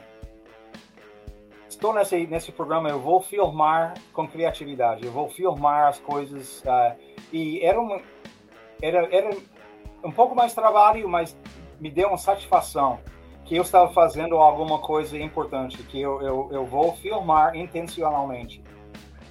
E às vezes, quando eu estava morrendo de fome ou meio deprimido sobre a situação e, e faltando as crianças, eu pensei, olha, estou aqui filmando para esse grande programa de televisão, estou num lugar muito bonito, capa de revista, esse, esse, esse ilha.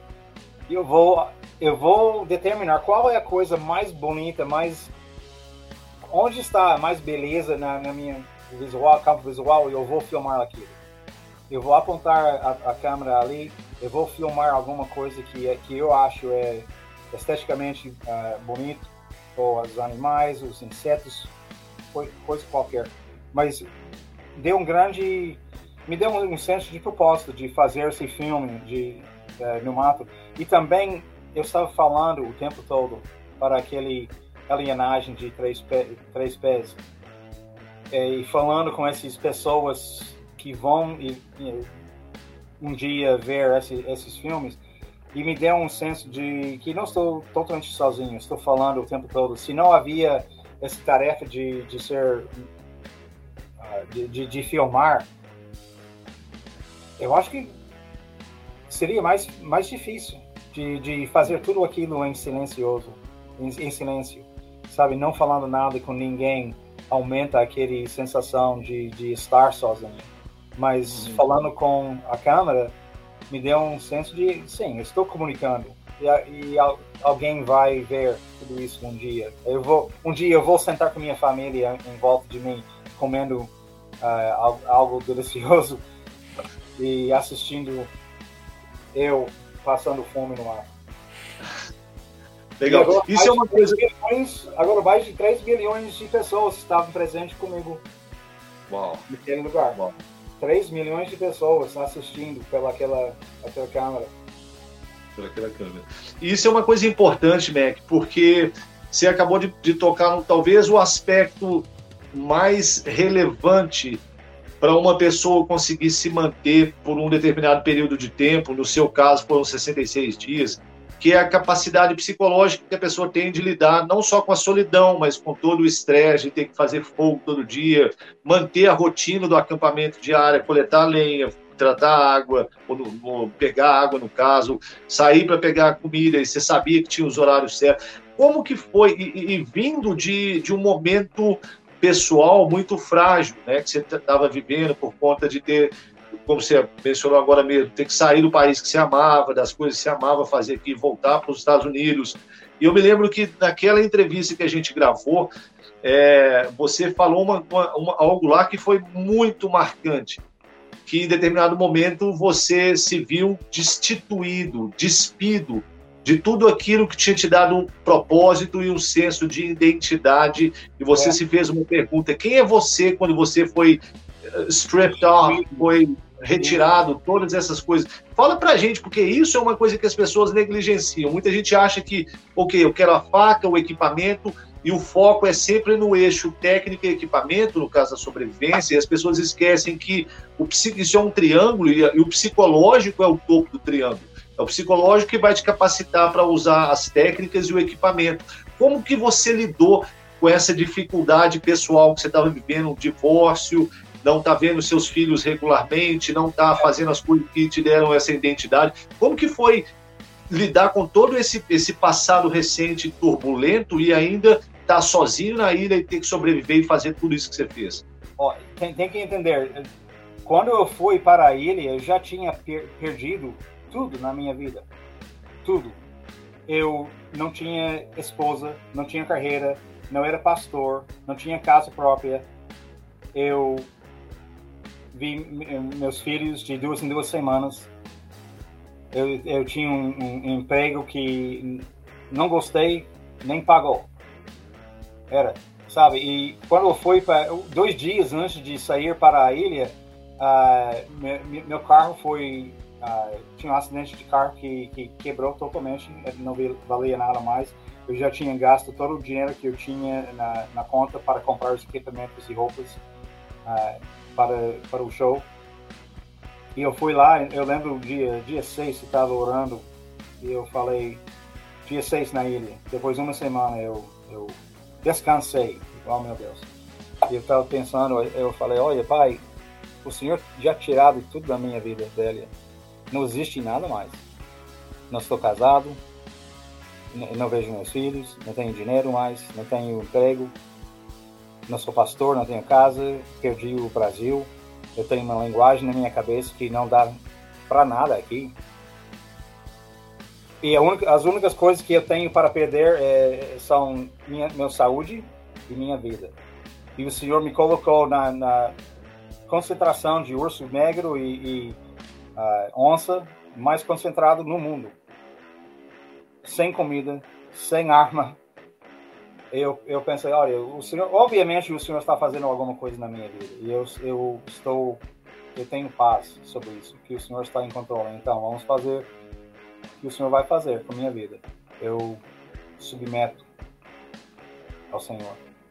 E depois de um mês eu já tinha perdido uh, 30 libras. E eu tava. Foi a primeira vez que eu, eu vi minha própria participação na derrubação da minha própria vida, os erros que eu tinha feito. Sabe que durante um divórcio está em, em modo de defesa, não está aceitando nada. Ela fala, fala, fala, mas você não está escutando. Mas uh, Deus me quebrou totalmente. Ele tirou toda a minha força e eu tinha que admitir, sim, eu, eu fiz isso, eu fiz aquilo, tá, tá, tá, e tava, mas como um, como um, um cristão, como alguém que tem relacionamento com ele, eu sabia o que fazer com esses sentimentos. Em vez de estar ali sentindo a culpa, eu dei tudo isso para ele, para receber o perdão dele, e a graça dele, a misericórdia dele.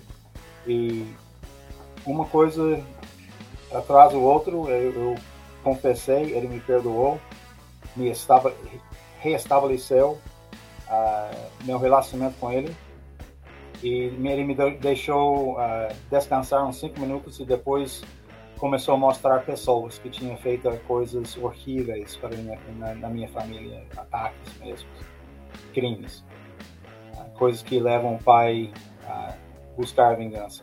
Mas graças a Deus não busquei. Mas uh, eu tinha que perdoar essas pessoas porque ele já tinha me perdoado.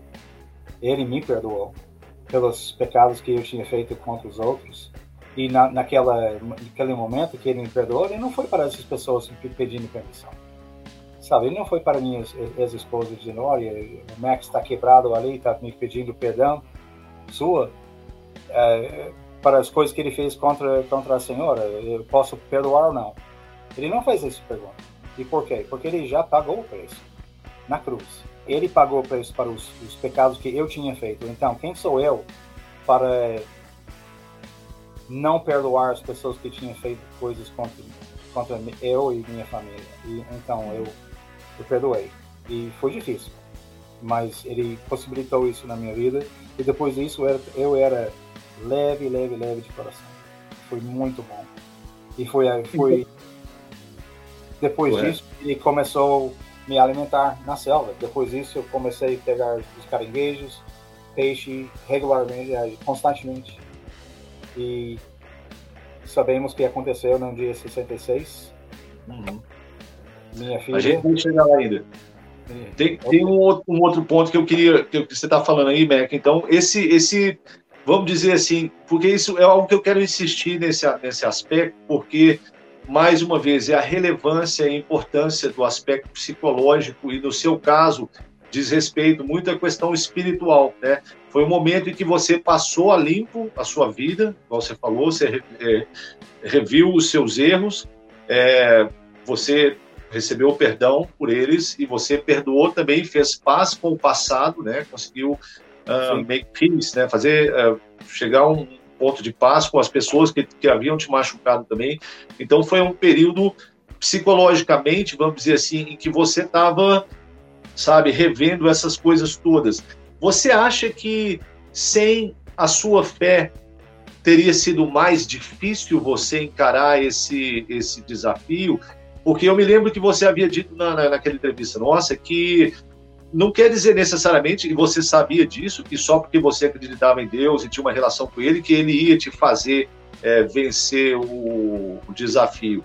Uh, eu, você, pelo que a gente entendeu ali, isso tem a ver muito com a capacidade de, de alcançar um equilíbrio psicológico para poder passar por isso que você passou através da sua fé a sua fé foi fundamental para que você conseguisse alcançar esse equilíbrio psicológico e se manter lá por tanto tempo?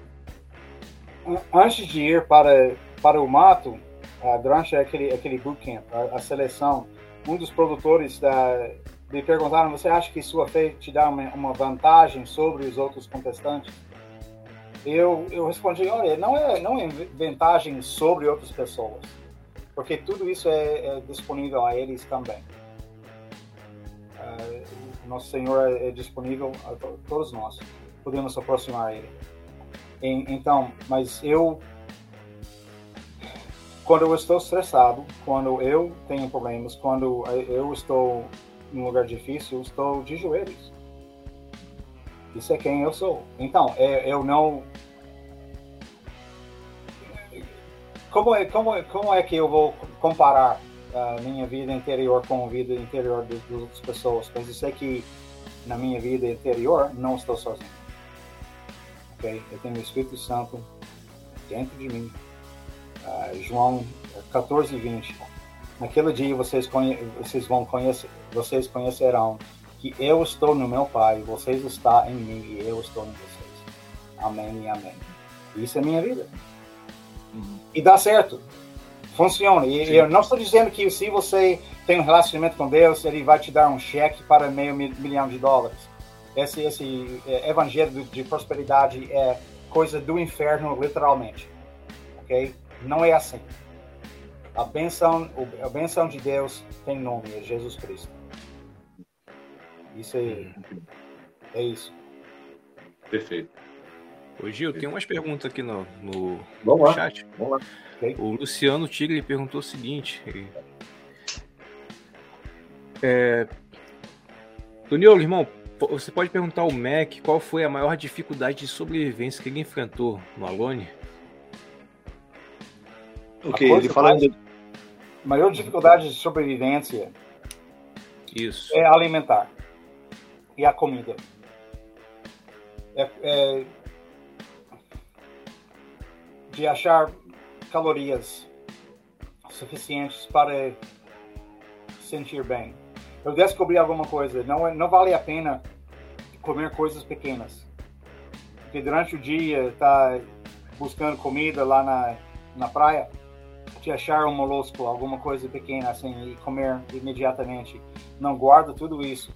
E à noite você faz uma refeição adequada. De tudo que você faz, achou durante o dia, e você come aquele, e os alarmes de. de the alarm bells go off. Stop ringing. Vamos, como falar isso? Que, Perdão, eu não entendi, né? Uh, sabe, o corpo está dizendo, ó, oh, estou morrendo de fome. É uhum. isso é algo tem que comer, tem que tá sempre, sempre, sempre assim. O seu corpo está reclamando. E se você comer aquele coisa que você, você achou que é pequeno, uh, ele não ele não fica calmo, ele não acalma, ele não para de reclamar. Mas se você guarda tudo que você, você achou e comer uma vez por dia, aquele refeição adequado, você pode deitar e o corpo relaxa, o corpo fala, ah, tudo bem, eu comi refeição adequada, tudo bem, agora eu vou dormir. E você pode descansar, mas o fome era a coisa pior. E a isol isolação, isolamento era difícil também, mas quando você está morrendo de fome, você não pensa dos seus uh, necessidades emocionais. Eles uhum. nem aparecem no radar ok? Porque você está morrendo de fome. E, mas naquela vez que você come aqueles três peixes e dois caranguejos e aves marinhas e tem aquele, aquele panela cheia de, de sopa, depois isso, o fome desaparece e, de repente surge aquelas necessidades emocionais. Nossa, estou pensando nos meus filhos, eu sentindo culpa por não pensar neles por uma semana toda você come e de repente você, você percebe, não, eu não estava pensando nos meus filhos por uma semana, nem pensou neles. E é, era, era um grande senso de, de, culpa. E depois esse repetiu, esse, esse coisa repetiu algumas vezes de, de morrer de fome, comer alguma coisa bastante e sentir culpa eu, eu percebi, olha, essa aqui, meu corpo, minha mente não está me deixando pensar nas minhas necessidades emocionais. Uhum. O fato que eu não tive um, uma conversa daqui duas semanas nem entra no, no cálculo, porque você está morrendo de fome. Então, mas é, uma vez você come, volta com violência as emoções. É, é interessante observar isso porque a necessidade imediata de, de produzir alimento, de, ser, de se manter vivo, isso aí ocupa toda a sua mente ao ponto de que você não consegue nem pensar nas, nas questão das, das questões das emoções, né? E uma vez que sua barriga está cheia, e aí que vem o, o lado psicológico, do, do, sentimental entra, porque aí você vai lidar com ou a culpa de não ter pensado, igual você falou, por, por uma semana dos seus filhos, ou, a, ou o sentimento de saudade, de estar longe, mostrando que a, a, a importância de você gerar, produzir comida, né? Que é, e, tanto que a sua cabeça não foque mais nada, você está focado ali. Aí, uma vez que você encheu a barriga, ok, vamos ver o que, que tem mais para lidar com ele em termos de olhando no, no relógio, tenho que buscar meu filho daqui um pouco. Ok, é, a gente está chegando também no final, é, já está tá dando duas horas. Vamos abrir, Dani, para mais perguntas aí. Gente, agora temos mais uns minutos finais aí. Vocês é. podem mandar as perguntas que vocês quiserem para o Mac aqui agora. Ele vai responder. Mais alguma coisa? Uma pergunta aqui, ó. Mac, pensa em voltar para, é, algum dia voltar para o Brasil? Ah, eu penso isso todos os dias. Estou falando sério, eu penso isso muito, que voltar definitivamente. Agora eu tenho um, um emprego que eu, eu, eu, amo. Eu sou diretor internacional uh, para um ministério aqui. Eu trabalho na África, Índia, uh, República Dominicana e possivelmente no Brasil futuramente. Então eu gostaria de fazer isso que eu faço agora no Brasil também. Uh, seria ótimo de, de, voltar de vez em quando, especialmente o não, não pagando para o passagem. Então há uma boa chance de que você volte, que você volte a visitar o Brasil e, e nessa talvez residir aqui ou seria só é, permanências mais, mais curtas? Uh, de morar não. não, não tem como morar lá, mas uh, de, de, visitar por uma semana, duas semanas assim, uh, para o trabalho, sim, gostaria de fazer. Ok, ótimo. O Ed Silva fez mais uma pergunta aqui, ó.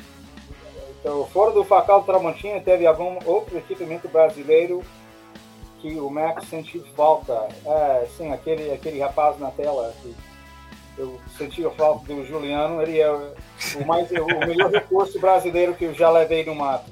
Com certeza. Obrigado, ah, irmão. Equipamento brasileiro. Eu tinha um facão, o facão também, a, a bainha que eu, eu, tinha, eu tenho uma grande coleção de, de bainhas uh, feitas de couro que eu comprei no Brasil. Uh, gente, meu equipamento é muito simples. Eu não tenho, sabe, aqueles, aqueles mochila Alice que eu usava, que, usava, que era exército americano. Um, ah, minha, minhas botas atalaias. Estou usando eles ainda. Mas, nossa, eles, eles são leves, eles secam rapidamente, eu gosto muito. Mas uh, a bota Atalaia, uh, de, aquele bota de, de selva, estou usando sempre. Você ainda usa aí? Sempre, sim, sim. Estou usando é aquele mesmo que eu, que eu comprei com vocês, sim. Legal, porque eu usei as minhas atalaias lá em Londres também no inverno, o tempo todo, eu acampei com elas lá e é, teoricamente, uma bota para clima tropical, né? E me serviram bem lá. Hoje eu tô com uma bota melhor, tô com patrocínio da Botas Vento aí, e é uma bota excelente, mas eu tive esse Atalaia durante muitos anos e realmente gostei muito dele também. O Mato Vivência fez outra pergunta aqui, ó. No seu, ah, no seu resgate, você parecia bastante parado, letárgico. Você estava se alimentando bem, ah, então suponho que a solidão foi o seu maior desafio. Como foi isso? Olha, é, eu estava alimentando bem, eu estava ganhando peso.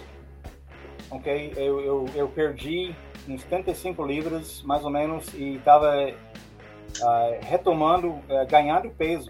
Então, estava comendo suficientemente. Uh, mas uma refeição por dia de talvez 1.500 calo calorias. Não era grande refeição de, de ganhar, eh, de engordar. Era, era só para manter. Mas estava. Era muito difícil. Eu tinha muito dor na, na, na minha, no meu pescoço, no ombro, uh, por causa de um, um ferido antigo. Muito dor. tava não, é, não era prazeroso mais. Isso acabou na, na, na, primeira vez. Primeira mês que eu estava ali. Aquela segunda vez era, era trabalho duro de, de manter uh, minha vida na, na, naquela posição. Eu estava pronto para voltar, mas não pronto para uh, deixar, para desistir. Desistir, isso. Uhum. Estava pronto para voltar. Qualquer dia, tudo bem, vou vou no barco, mas uh, de desistir nunca. Não, ele estava comendo todos os dias e comendo e, e, havia aquele, como chama, thousand yard stare. É o olhar de mil, de mil metros, de mil jardas. É quando você fica olhando para uma direção, contemplando ali, meio que com, com a gente olhar fala perdido, com a cabeça né? nas nuvens. É meio perdido. perdido. Né? É. é. Legal. O, o, João Carlos, nosso amigo lá, irmão Mateiro lá de Portugal, Valeu, João, valeu pela presença sua aí, ilustre. Ele diz aqui: o excesso de iodo provoca náuseas. Ao comer muitas algas, não teve dificuldades com isso? Não, na. na... Okay, meu, meu filho está me ligando aqui. Quando você está acabar, vai acabar? Five minutes. Five minutes. Ok, tudo bem. Mas uh, não, não, não, me deu, uh, provocou náuseas. Uh, por causa do iodo, no início eu tive uh, cramps, como falar? Câimbras. Na muscle cramps. É, câimbras musculares. É, por causa da falta de, de, de sal, acredito. Porque eu estava comendo, uh, tomando água fresca o tempo todo e não comendo nada. Não estava fazendo nada para comer. Então eu estava perdendo o sal. Eu, eu tinha, nossa, tinha grandes problemas à noite. Eu entrar, entrar no estado de dormir os músculos fazer as contrações violentas. E depois que eu uh, acrescentei um pouco de, de água uh, marina, água de sal, uh, na minha dieta, acabou com isso totalmente, rapidamente, um dia só. Mas eu, que só tomar uma, um, um pouquinho de, de água do mar, misturado com um litro de água, um, um pouquinho, uns 50 ml, ml mais ou menos de água do mar misturado com um litro de água. E acabou com os problemas musculares que eu tive. Legal. Mais alguma pergunta, Dani? Alguma coisa? Gente, aproveita agora que a gente está encerrando agora, o médico tem que sair daqui a pouquinho, então se tiver a última pergunta aí. Ok, o Vinícius SC, qual, uma, qual a maior lição que você aprendeu no Alone, Mac? Para encerrar essa parte das perguntas. A lição que eu aprendeu no Alone, que Deus é fiel. Já sabia disso, mas gente, era uma experiência da, da fidelidade de Deus, que Ele é presente de maneira espetacular. Ele estava comigo, sabe? E Ele estava comigo pessoalmente. E parece, ah, está dizendo isso porque ele é pastor de igreja, assim. Não, mas deu certo, dá certo. Deus é, é verdadeiro amigo em tempos difíceis. E ele Legal. colocou lá e ele estava me acompanhando o tempo todo. E tudo deu certo. Muito massa. E a última pergunta mesmo para encerrar é a do. Perdão, perdão, Mac, desculpa. Sorry. Minha fé não está em vão. Ok, ótimo. Parabéns, meu irmão. O nosso amigo Ney Fagundes aí, dos Guerreiros Bushcraft, tem uma pergunta que eu já vi aqui, já até ri. Gostaria de saber se você já viu alguma coisa estranha no mato. Eu posso até adiantar que sim, Ney. Ele me viu a primeira vez que é, a gente acampou. Foi, uma, foi muito estranho. Foi bem estranho. É, o Juliano sem camisa. Seria. As tatus. isso. Mas alguma coisa sobrenatural, você já viu, Mac? Alguns sobrenatural não, acho que não. Nunca vi o Sasquatch, Bigfoot, uh, além do Juliano. okay. uh, não, nunca, nunca vi alguma coisa tão estranha. Eu sempre, sempre algumas as coisas da natureza que me surpreendem, mas nada sobrenatural. Não. Ok. Não, nunca vi a chupa-cabra. Legal. Legal, gente. Olha só, infelizmente, pessoal, a gente vai ter que ficar aqui, tá batendo duas horas agora de live, o Mac ele tem um compromisso ainda. Então eu gostaria de agradecer, primeiramente, é, ao meu amigo, meu irmão, Mac. Muito obrigado, brother. Valeu demais, foi um prazer, não posso dizer que foi um prazer te ver aqui, porque nós não conseguimos te ver por causa da câmera. Mas foi um prazer enorme falar com você. Quero te agradecer muito pelo convite que você aceitou prontamente, assim que eu te convidei.